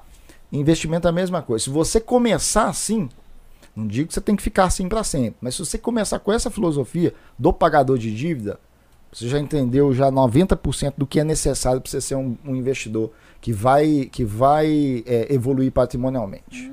Você, você, a gente falou assim, a gente tava conversando, você falou sobre pegar e tipo ir para outras áreas de investimento, né? Não tipo ficar naquilo ali. Exato. Normalmente você vai para que lado? É. Porque investir, eu falo que Essa investir pergunta é boa. não é só você investir no mercado de ações, você investe quando você vai pro lado do empreendedorismo, você Sim. investe quando é, é investimento, né? Isso. Tipo assim, você faz o que quando você chega a ter um aporte financeiro que dá para você pegar e ir além? Sim, olha só. Eu, ah, isso, é- essa pergunta é boa porque até para o pessoal que está assistindo, o pessoal que vai assistir, para vocês também, para vocês compreenderem o lance. Por que, que eu comecei a investir no Japão? Pensei, pô, vou investir no Japão. Comecei a investir no Japão por causa do Brasil. Porque eu queria, por exemplo, eu, eu, eu- aí eu- o contato também com. Eu falei que a família não influenciou tanto a questão de investimento, formalmente não, mas eu tenho, por exemplo, eu tenho alguns tios meus que os caras tiveram sucesso eh, financeiro, patrimonial tal, e passando, aí um deles mais especificamente, passando pelo mercado imobiliário. Aquisições de imóveis para negócios, para gerar dinheiro, tá? E daí, poxa, eu tinha ido no fui uma época pro Brasil, conversei lá e tal, a gente conversando, dialogando e tal. Eu pensei, poxa, eu vou começar a fazer investimento no Brasil assim, tá? Focado no longo prazo, fazer ir fazendo aquisições aqui, aquisições acolá e tal. Só que eu preciso de recurso. Como que eu vou fazer? Aí de início, comecei a mandar dinheiro pro Brasil para me capitalizar no Brasil. Aí comecei a identificar essa ineficiência nesse trabalho de mandar o dinheiro pro Brasil numa moeda que vai se depreciando. Pensei, pô, se eu deixar. Aí teve um momento que eu pensei, pô, se eu tivesse deixado o dinheiro parado aqui, hoje, três anos depois, ele estava valendo muito mais do que ter mandado para o Brasil. Então, nessa concepção, tá entendendo? É, é, Nessa lógica. E que não é difícil, não. Se você pegar assim, ó, há cinco anos atrás, mandei dinheiro para o Brasil para deixar em alguns produtos aí na média. Se tivesse deixado o dinheiro aqui parado no banco, hoje, ele está valendo muito mais, muitas vezes mais do que o, o, esse produto que você foi investindo no Brasil. Então eu trabalhei com essa dinâmica aí. E pensei, pô, mas eu não vou deixar o dinheiro parado, eu tenho que buscar formas de fazer investimento aqui. Investimentos que eu já tinha essa filosofia de a conta gotas mesmo, mês a mês. É, aí você vai suavizando a oscilação de preço, né? Investimento que te paga dividendo. Então eu fui focando aqui o que me incentivou a começar a investir, buscar investimentos no Japão, foi para acumular dinheiro para poder fazer negócio no Brasil, para fazer aquisições imobiliárias no Brasil. E isso você e continua fazendo aí? Continuei fazendo. Só que, aí que está o X da questão. A última remessa de recursos que eu enviei do Japão para investir no Brasil foi no dia 22 de janeiro de 2016. A última. Não, envi... não mando dinheiro mais do Japão para fazer investimentos no Brasil. Não mando nenhum centavo mais. Eles estão estão lá e gerando uhum. lá. É, hoje a gente tem a gente tem negócios negócios imobiliários é, em cidades mineiras, tá? Em cidades mineiras. Eu participo em desenvolvimento imobiliário no estado de São Paulo, no Paraná. É, tem uma participação societária também numa escolinha de futebol, tá? Aí vocês já devem ter visto lives aí que eu fiz com jogador de futebol, uhum. eu não sei se você acompanha, yeah. entendeu? É, é, desse contexto, então tem participação uhum societária numa, numa escolinha tá, de futebol, numa rede de escolinha, na verdade. Então, assim, nossos investimentos estão é, no Brasil estão distribuídos dessa forma. Tá? Sim. Você mexe também dentro do contexto que você trabalha. Você também trabalha com reeducação financeira com o pessoal. Você, você dá esse tipo de, de é, orientação? Então, é, é, outra boa pergunta, porque a gente começou um trabalho que amanhã, é, é, nesse final de semana, a gente está começando um projeto que ele é de educação financeira individualizada. Hum. Qual que é a proposta desse, desse projeto? Tá com um grupo de pessoas bem restrito, tá? Não foi amplamente divulgado. Eu fiz essas divulgações esses dias falando sobre isso. A gente está com um grupo de pessoas que precisam evoluir patrimonialmente. Hum. E eu defendo, assim como eu vou observar ações, você também eu acredito que é a mesma uhum. coisa, observações, fundos imobiliários para escolher, sim, sim. você não escolhe ao Léo. Ah, eu quero esse porque eu acho sim, que ele é bonito. Não, não, você tem umas métricas para poder te nortear na escolha, né? Você olha para ações e fala, pô, essa, ações, essa, essa ação tem um índice de lucratividade legal, tem um índice de endividamento adequado e tal, então ela tem alguns indicativos que apontam que ela é uma boa ação. Aí você vai e compra ela. Nas finanças pessoais, eu defendo também isso, que as pessoas deveriam mensurar o seu índice de qualidade de, de formação de patrimônio, se ele está no nível adequado ou não. E tem uma fórmula muito simples para isso, que ela é até definida no, num livro chamado O Milionário Mora ao Lado, que é você pegar, Léo, a sua renda bruta, aí você pega a média, não pega do ano agora, pega na média aí, olha aí no cenário dos últimos 10 anos, qual foi sua renda média bruta anual? Aí você para, poxa, foi 3 milhões né? 3 milhões. Aí vamos imaginar, pô, eu, então eu tenho uma renda, eu tive uma, venho numa renda média de 3 milhões ao ano, você multiplica pela tua idade. Vamos imaginar que você tem, eu vou falar 40 para facilitar o cálculo mental aqui, 40 hum. anos. Aí vai dividir por 10. Aí você vai encontrar que o seu patrimônio líquido ideal, dado a sua renda que você tem, então você tem um padrão de vida baseado nessa renda, correto? Você estabelece o padrão de vida baseado na sua renda e a sua idade, o seu patrimônio ideal deveria ser 12 milhões de ienes aos 40 anos de idade. Ideal em que sentido? Ah, porque aí você estaria rico? Não. Porque estaria indicando o? Se aos 40 anos, dado a vida que você construiu, ganhando 3 milhões bruto por ano, você vem num padrão de vida que você está conseguindo viver. Aos 40 anos, você deveria então ter no mínimo 12 milhões. Isso é um indicativo que, se você continuar nesse, nessa trilha e mantiver esse, essa renda em 3 milhões, aos 50 anos, então você deveria ter 15 milhões. Aos 60 anos, 18 milhões. Isso considerando que a sua renda não vai evoluir, tá? Deveria ser 18 milhões. Isso é um indicativo de que, baseado no seu estilo de vida que você está vivendo, quando você chegar na fase de aposentadoria, você vai ter um patrimônio líquido que, somado a uma aposentadoria, você vai conseguir viver com uma dignidade dentro dos padrões que você construiu, estabeleceu. Então esse programa, o Christian, ele funciona desse, desse modo. A gente fazer uma análise patrimonial das pessoas, aí ele é um programa individualizado e a gente está tá começando agora, e eu preparei uma equipe para me ajudar com isso, alunos meus, E não só, não é só alunos meus, alunos que investem e participam de investimentos, da minha filosofia de investimento. São alunos são parceiros de negócios imobiliários meus lá no Brasil, negócios imobiliários que a gente participa lá no Brasil também. Então eu trouxe eles, a gente está num processo de formação e atendimento individualizado dentro desse projeto que a gente está trabalhando aqui. Eu estou divulgando aqui ampla, em primeira mão aqui para vocês. Nem nas minhas lives es- Sim. expliquei sobre isso. Aham. Então, esse projeto ele consiste nisso, de fazer um levantamento patrimonial das pessoas, um mapeamento da situação atual, observar se elas estão no patrimônio, geralmente não estão, a maior parte das pessoas, vai ter uma defasagem grande. Você olha, ah, você deveria ter tanto de patrimônio líquido, dado a sua situação de renda e idade. As pessoas geralmente não têm. Então não tem. Então vamos projetar isso para daqui 5, 10 anos e vamos estabelecer estratégias para você alcançar e superar isso em 5, 10 anos, que é possível. Então aí é nesse sentido que a gente tem um, um trabalho que a gente está iniciando, que eu identifico ele como mais incisivo e mais é, eficaz, Aham. porque ele vai diretamente, eh, vai ser um trabalho individualizado, mentorias individualizadas. Por quê? Porque cada um tem a sua situação diferente da outra. Então requer um olhar diferenciado.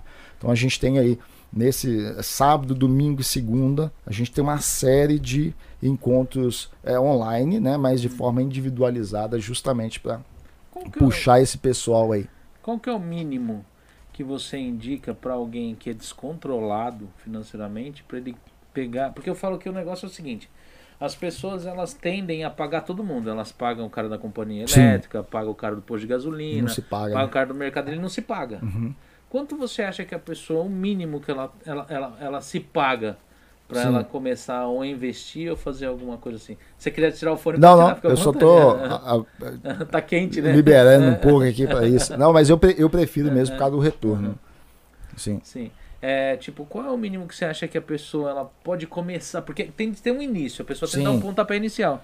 E eu falo que o, o, melhor modo de você pegar e- e começar não é, não é deixando sobrar, é você Aham. tirando primeiro e se pagando. Sim. Porque não, nunca sobra. É, é o fundamento. É. É, não, não. Isso daí já defendido aí na, na- em ampla literatura aí dos que falam sobre é, riqueza, né? Que fala Aham. sobre geração de riqueza. É exemplo do próprio Robert Kiyosaki no, no Pai, pai Rico, Pai Pobre, né? Aham. Pague-se primeiro e tal. Ó, eu sempre digo o seguinte: é, a pessoa ela deve começar com algum montante. O, o- o ponto fundamental é ela começar. Hum, Hoje eu até liberei um, te um texto que eu já escrevi uma vez, já tinha coisa, divulguei ele de novo hoje, que é assim, pelo menos 10 mil. Por quê? Porque tem muita gente que às vezes não, não não junta dinheiro ou não investe porque, ah, não consigo juntar. E às vezes o juntar para essa pessoa é 100 mil, 200 mil, ou é aquela mentalidade de quando chegou no Japão, lá na década de 90, que era é, o, do- o que você ganha, guarda, e é tua esposa, né? É. É, o que você ganha, você guarda. É, o, o que você ganha, né? O marido ganha guarda e vive com o da esposa. Ah, não consigo mais isso. Ah, então não, não vou investir mais. Então começar com o que der. Tá? Começa com 5, é só 5. No final você olha, pô, sua situação de receita, de despesas tá assim, eu só consigo guardar 5 mil. Começa com 5. Começa com 10, começa com 15, começa com qualquer valor. Agora, é, qual que é o ideal que você me fala? O ideal. Uhum. O ideal para aí para investir. Não estou falando para. Porque quando você Uhum. fala guardar, não é só investir. Você Sim, pode sim. guardar para formar uma reservinha É, ali, para você sim, viajar no final do ano Ou também. também fazer um fundo de reserva. Fundo de reserva, fundo de emergência, Fundo de emergência, fundo de oportunidade. mundo tem de ter, né? Fundo de oportunidade e tal, né? Quando a gente fala guardar, não é só para investir. Mas vamos considerar o, o guardar exclusivamente a parte que vai para investir. Qual que é o percentual que eu observo que é adequado? É aquele percentual que ele reúne du- duas coisas. Primeiro ponto. Primeiro ponto, Léo. É um percentual que eu consiga garantir um compromisso. Tá? Garantir um compromisso. Então é o primeiro ponto. Aí você pensa assim: ah, então eu vou me comprometer todo mês milão. E milão você consegue. Mas aí tem o segundo ponto. E ele tem que te causar alguma dor. Então você tem que encontrar um ponto de equilíbrio que seja. Porque senão você vai ficar só com milão. Ah, milão eu consigo me comprometer com milão, então, pô, tô, tô firme aqui nos investimentos. Milão por mês você não vai para lugar nenhum. Não.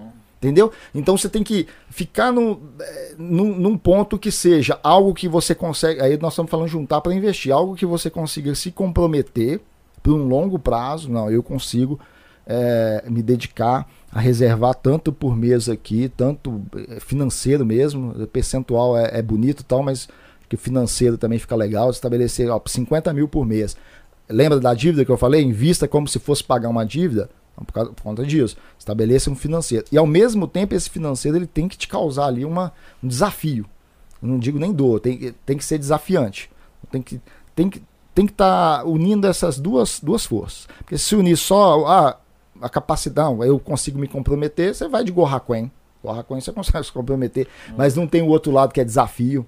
Então uhum. tem que ter essas duas pontas. Na minha visão tem que ter essas duas pontas, tem que ter essas duas, duas forças aí. O, montante que consegue se comprometer e ao mesmo tempo tem que ter algum desafio para você. Você tem que se uhum. sentir desafiado com aquilo.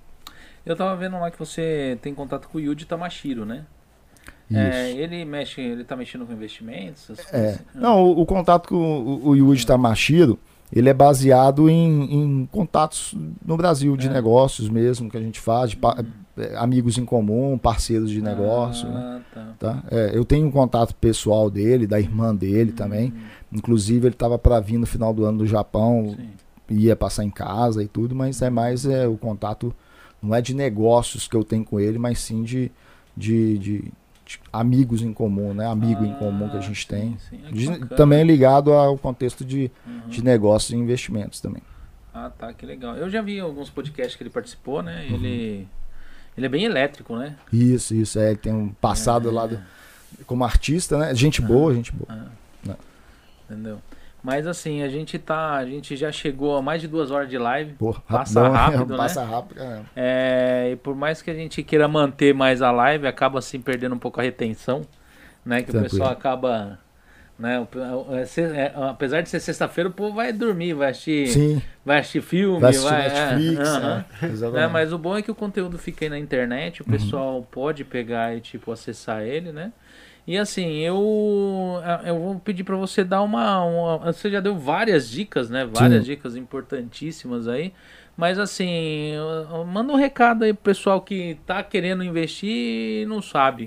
Como, tipo. Isso. É, pr primeiro ponto, você está aqui no Japão, procure o um investidor no Japão, né? Não, é, meu, Marcelo, especialista, né? Marcelo, Marcelo Sávio Pimentel, ora, Marcelo Sávio, Marcelo Pimentel também, você vai achar investidor no Japão.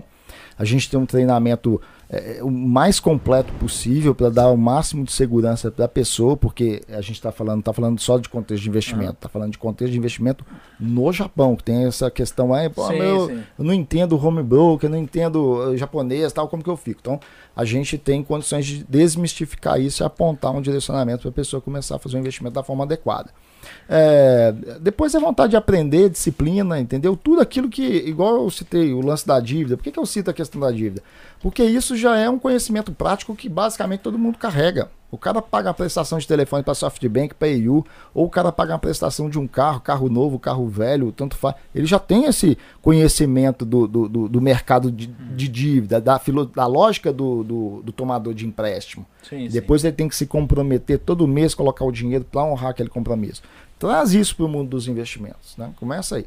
E começa também a andar com pessoas que falam sobre investimentos, porque, ó a gente está. É, aí eu cito assim o mercado brasileiro. A gente investe no desenvolvimento imobiliário no Brasil, que é um mercado fenomenal, espetacular para você é, rentabilizar capital de verdade. Aí, ó, eu falo com experiência própria de quem transita pelo mercado de investimento em ativos financeiros, até no Brasil, uhum. fundo imobiliário, ações e tal, de forma que você pode de fato construir um crescimento patrimonial é, Brasil é interessante também no âmbito do imobiliário. A gente tem, a gente, eu estou como sócio no empreendimento no norte do Paraná, é, no desenvolvimento de um loteamento. Até publiquei esses dias no Story. Publico no Story, não publico assim sim, abertamente, não. A gente coloca no Stories.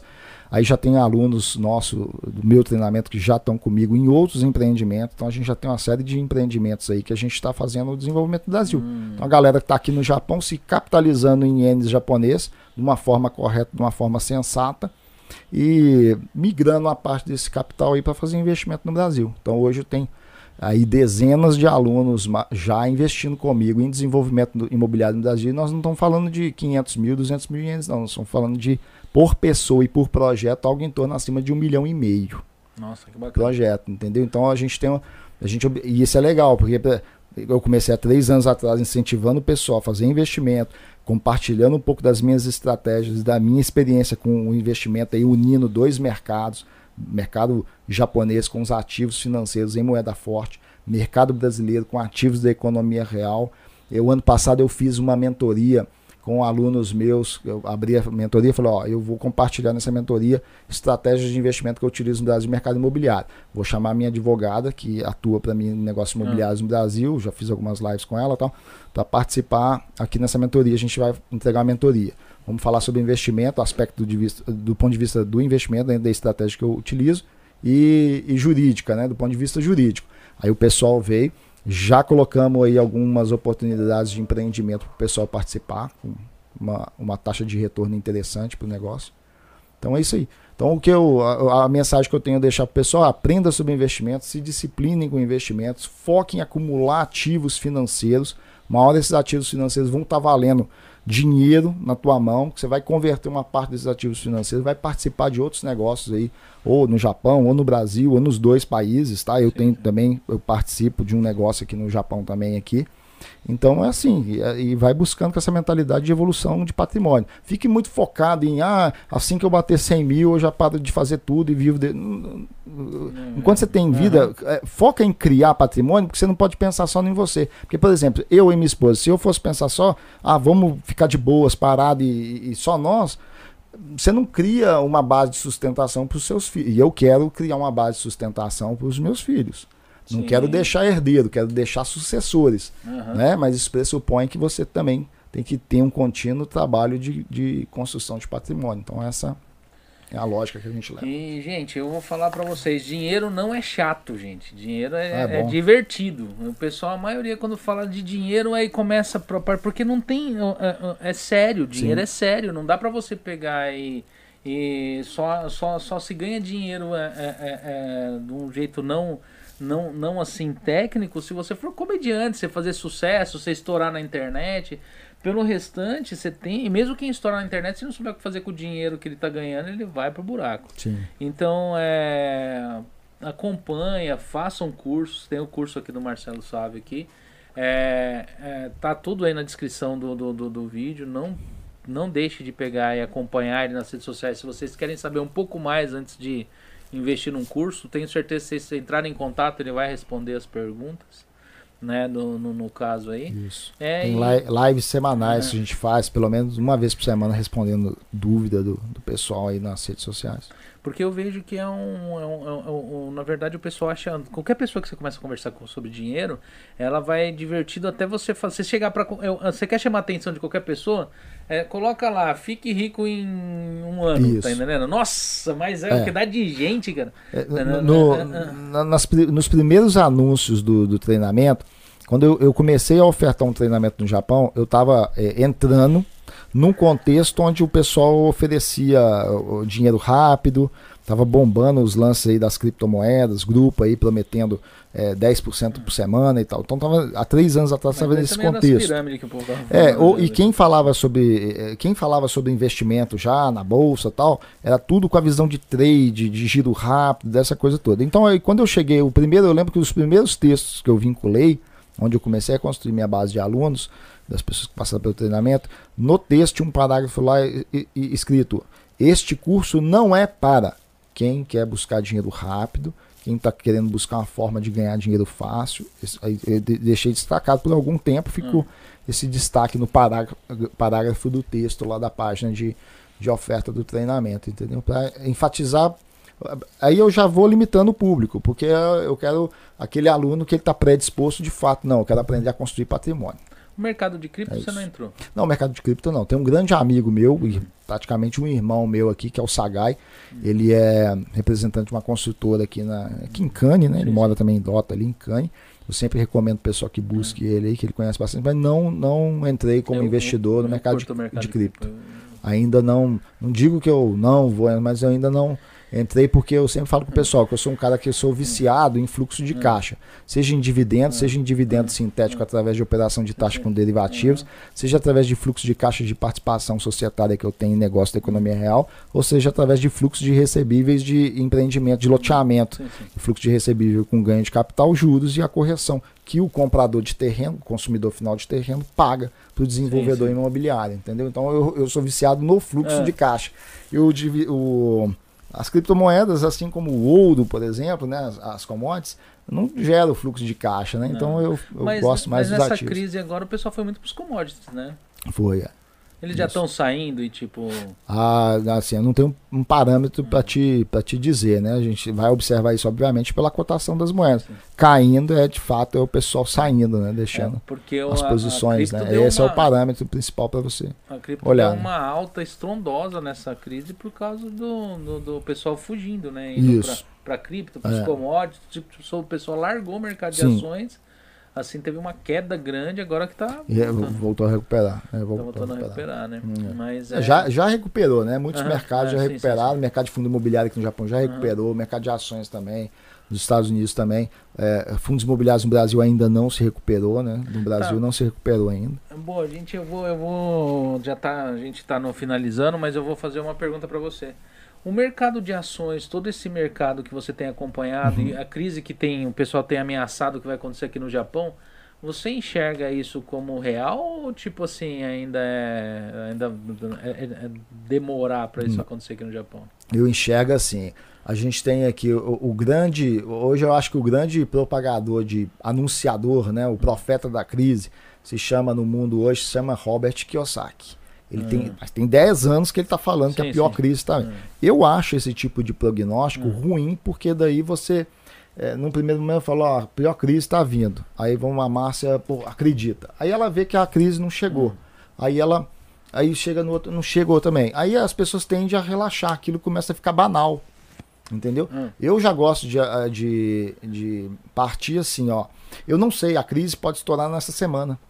Na semana que vem. Eu, eu trabalho assim com a possibilidade da crise estourar. E crise não é. Geralmente tem crise que não é anunciada. Você pode ter um indício ou outro, mas vai estourar aí e colocar tudo abaixo, derrubar mercado, você não sabe.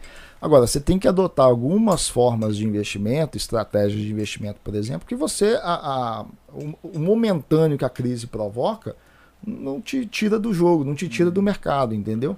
Então, por exemplo, quando eu cito o lance, ah, faça investimento como se fosse um pagador de dívida, dentro daquilo que você consegue se promet- comprometer, que você vai fazer constante e tal. Você não vai se preocupar tanto se a crise derrubar a bolsa com aquele cara que pegou ali ele 20 anos de Japão, 30 milhões na conta bancária por mérito dele. Não investiu nada, mas juntou, comeu capulamen, não passeou para lugar nenhum e tem 30 milhões. E aí ele descobriu o mundo dos investimentos agora. E aí ele saiu, pegou os 30 milhões e saiu distribuindo para tudo quanto é ativo. Esse cara vai sentir. Por quê? Ele não tem uma cultura de investimento, chegou no mundo dos investimentos, já saiu distribuindo todo o capital dele de uma vez, aí vem uma crise, derruba o mercado, 50% de queda, aquela queda permanece uns 2, 3 anos, ele começa a ficar. E ele tende a começar a ficar apavorado, por quê? Porque ele acumulou os 30 milhões dele no conservadorismo. É. Entendeu?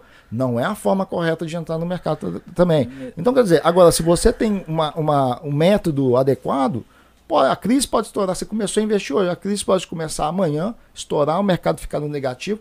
Você ainda consegue. O mercado pode não recuperar o patamar anterior, mas você ainda consegue, eh, consegue equilibrar a sua carteira de investimento, anular o negativo dela de certa rapidez, e antes do mercado voltar para o patamar anterior, você já está rentabilizando sua carteira. Isso não é nem técnica final, é matemática, pura e simples. Quando você olha o fato de você aportar constantemente em ativos, em bons ativos também, né? ainda, ainda que caiam de preço, é, é importante é, saber selecionar aqueles que são bons ativos, ainda que momentaneamente os preços deles estejam Sim. baixos. É isso aí. Então, é, vou, se você quiser deixar agradecimento aí, agradecer a, a- a- a- alguém. Sim, né? agradeço a, Márcia né? em primeiro lugar pelo convite, que ela formalizou o convite através do Instagram. Sim. Agradeço, agradeço vocês aí pela, pela conversa. É, não estou acostumado, é a primeira vez que eu participo de um podcast. Eu acho que é a primeira vez também que eu participo. Eu participo, eu chamo muita gente para participar das lives, e conversando, entrevistando, mas participo muito pouco. Assim, as pessoas é, é, recebo muito pouco convite, me convidando para participar de uma live, assim, com a outra pessoa me pergunta, é, como anfitrião, tá? Agradeço enormemente aí vocês pelo convite. Ao Léo, ao ao Christian. Agradeço também a Sibeli que Que veio de, aqui, né? e veio, veio dirigindo, ela que dirige, em Coçoco, ela que, Ah, ela que é a piloto de Coçoco aí. Aí nossa. é bom, né? Aí volta. Isso. Eu agradeço a você por, por você ter vindo aqui. Você está convidado a voltar, né? Obrigado. Se caso eu tenho aqui um sistema aqui, o Léo hoje está aqui comigo porque eu tenho um sistema de convidado, convidado anfitrião. O pessoal vem aqui, eu convido uma pessoa pra ela vir, é, vir fazer um. conversar aqui comigo. Aham. O Léo eu chamei porque ele tem. Eu vejo ele meio nesse interesse de, de investimento. Ele ficou meio quieto, porque eu acho que ele ficou meio tímido hoje. Tá entendendo? Mas assim, é, se caso você tiver algum convidado que você. Até mesmo gente do Brasil que vier pra cá, ou que você queira entrevistar, fazer um negócio mais bacana. Você pode vir aqui, se a gente chama a pessoa, se ela aceitar, ou se você já tiver alguém, a gente marca o dia e a gente manda um podcast aí, tipo, né? assim, Beleza. na- naquele. Porque às vezes assim, a live é muito legal. Mas às vezes você sentar assim é mais divertido pra conversar, né? Sim, É, não, eu, você- eu é. gosto bastante do formato de podcast, eu acompanho alguns, né? Sim, sim. No, no Brasil, assim, eu tenho acompanhado. É que o meu, o meu tema no, dentro de podcast é mais assim pro lado do empreendedorismo. Eu tenho Aham. quarta-feira, que é um negócio que pega a parte de entretenimento, mas também prestadores de serviços, pessoas Uhum. que não têm. Ela, ela de algum modo, ela, ela agrega na vida do, do, do, do- do pessoal Sim. aqui no Japão ou em qualquer outro lugar, né? Mas sexta-feira sempre é dedicada a quem empreende de alguma forma, né? Sim. E para mostrar pro pessoal que há a, a vida depois da fábrica. Tem como Sim. você pegar e, tipo, é, investir, em- mesmo que seja é, é, é, na parte de, de, de, no caso de investir em, é, Sim. é, no mercado financeiro, investir na parte de empreendedorismo, investir em alguma coisa, né? Sim. Entendeu? E eu agradeço a vocês, né? Quer deixar, deixa, Convite também. né? É, Algumas pessoas aí perguntou assim, e o Léo não vai falar não, mano? Léo, né? Mas eu agradeço a todos aí, o pessoal que acompanhou. Já acho que tem pouca gente na live agora, porque já ficou tarde. Mas o pessoal que assistia aí, acompanha o pessoal aí nas redes sociais, se inscreve aí no canal. Né? A Márcia ela tá fazendo um negócio diferente aí, que é um sistema novo que saiu no Facebook, no, no YouTube, quer dizer. É, ela faz mini cortes na, na, na- na- no- no- em todo o podcast, aonde ela digita, ela digita, tá lá na descrição assim, o tempo exato de cada, cada, cada tipo de coisa que foi conversado aqui. Isso é bom, hein? E ela abre umas janelinhas, que é um negócio novo do YouTube, de cortes. Então se a pessoa Você entrar clica lá, lá, você clica É. no, no- no- na, na minutagem é, ali. desce na descrição. Não, você desce na descrição, ela abre janelinhas. Ah, tá, já, Já vi, já vi, já vi. É, você desce a Isso. descrição aí, aí ele desce aí, ah, eu quero saber lá o que que vocês falaram sobre como, como, como começar a investir.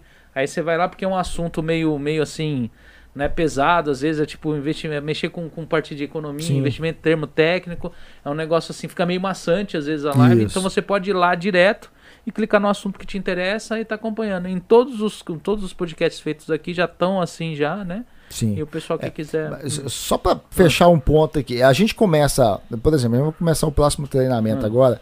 No dia 17, a, a- a gente vai começar antes, mas no dia 17 vai ser a primeira aula online ao vivo, tá? Então a gente abre 7 e meia da noite, 8 horas começa a aula de fato, às 10 horas a gente encerra ali a abordagem do conteúdo e ainda eu abro ali. Geralmente já teve turma que a gente ficou ó, de 10 até meia-noite e meia ali batendo papo, respondendo dúvidas, em geral. Então é conteúdo pra caramba. Aí a gente isola as duas horas de aula formal Uhum. na área de membro e dependendo do que a gente conversa ali, coloca também como bate-papo adicional ali. Aí a gente faz o, a- o módulo 1, módulo 2, módulo 3, módulo 4 nessa pegada. Duas horas formal de aula e esse bate-papo, tira dúvida, pós. Quando chega na quinta e a gente, a última, encerra tal, aí o pessoal, pô, já estava acostumado com as aulas, semana que vem não vai ter mais. Ou me manda mensagem, pô, não tem mesmo agora a quinta, a sexta aula e tal, já acostumei É. no domingo e tal.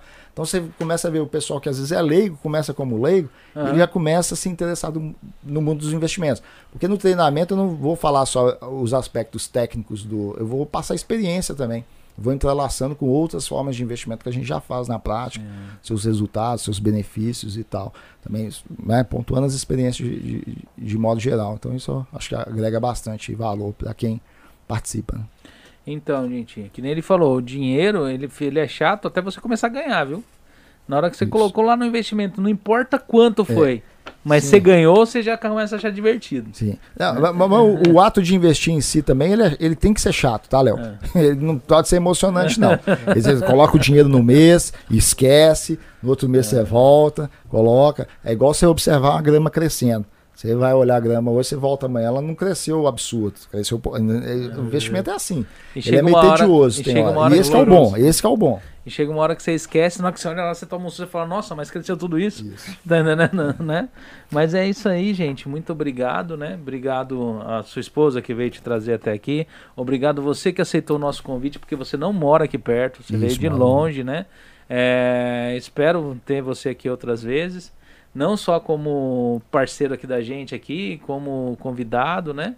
Entendeu? E o, eu vou de novo no seu curso. O seu curso é, entre em contato no, no, no, aí nas redes sociais. Isso, investidor, inve, ou investidor ponto no ponto japal, né, no, no, no Instagram, arroba, né? É, você acha no, o link na bio. Ah, né? tá e no. Facebook, no Facebook, página do Facebook Investidor no Japão, você encontra no topo lá fixado também o link de inscrição.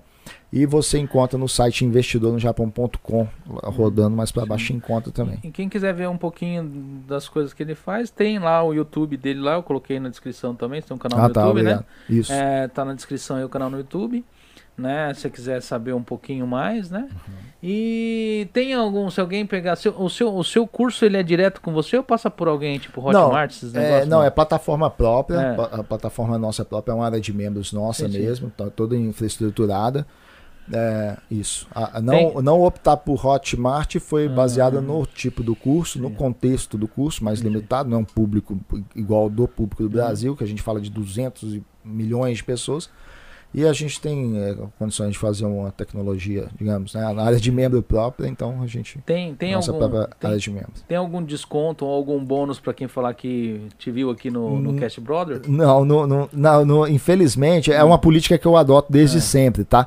Porque aquele lance assim, quando eu comecei lá atrás, e ainda hoje, se você observar, eu não, tenho um eu não faço um trabalho de marketing ostensivo. É. Você não vê meus vídeos ali, Sim, eu sim. fazendo um apelo e tal, né? Então, é, e, e eu priorizo muito quem é tipo confiou no trabalho, né? E, quan- e se eu dou um desconto para alguém hoje, Nenhum bônus? é. na- Olha, eu- a gente oferece tanto conteúdo que ele vai como um bônus, vai, ele vai como um bônus. Não, é, não é, é sério isso. É isso daí, até eu sempre debato isso com os meus alunos e eu acho, é, assim, é uma visão crítica minha, tá?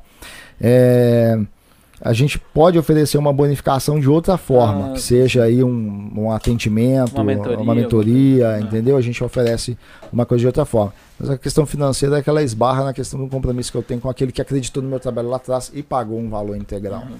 Então, Não, gente, mas vocês falar que assistiu aqui, vocês não vão ganhar nada. Né, Mas assim, vão lá fazer o curso, entre em contato, assiste todo o conteúdo dele que vocês vão acabar se interessando. É, aqui no Japão, todo mundo, não tem um aqui que já não passou por uma situação desagradável com dinheiro, Sim. de ter, ter guardado e ter, ter perdido, alguém ter tirado a conta, um imposto que esqueceu que não estava pago, pegaram e levaram, uma, é, é, um mau investimento no Brasil que confiou em alguém, foi lá e deixou o dinheiro na mão da pessoa e exato. perdeu tudo. Então, assim, é, vão lá, dá uma olhada, deixa de pegar e deixar o seu dinheiro mal investido, jogado, largado. 8, 8, 12 horas de trabalho aqui no Japão não é brincadeira. A gente chega aqui, muita gente fica longe da família, trabalha de madrugada, trabalha é, é, é, sankotai. É, não é fácil a vida no Japão para você pegar e jogar seu dinheiro fora, né? É, deixa de pegar e ter preguiça com essas coisas e investir lá em alguma coisa e aprender Sim. né? E é isso aí, gente. Fiquem com todos com Deus. Muito obrigado à minha esposa ali que sempre tá ali no, no, no- é, fazendo os cortes ali, né? Hoje, por incrível que pareça, nenhuma câmera desligou. Tá entendendo? né? Hoje a live foi liso, né? Então, assim, muito obrigado a todos e fiquem com Deus. E na- agora na, na quarta-feira é. Quem que é na quarta-feira, Márcia? Nossa, que terrível isso. Eu esqueci quem que é na quarta-feira. Deixa eu ver aqui, gente. É, quarta-feira agora. Ah, Priscila Yocomiso. Quem curte viagem, gente, quem curte viajar, gosta de saber pra onde ir aqui no Japão, ela já visitou a gente uma vez num, num outro podcast que a gente tinha. A Priscila É, eu conheço. é. então, e ela vai estar aqui conosco, Sim. né? É, não percam vocês também, assistam lá, a gente vai vai ser um papo muito bacana porque ela é muito divertida, muito assim, tipo, ela tem um conteúdo muito bacana de viagem pra pegar e falar.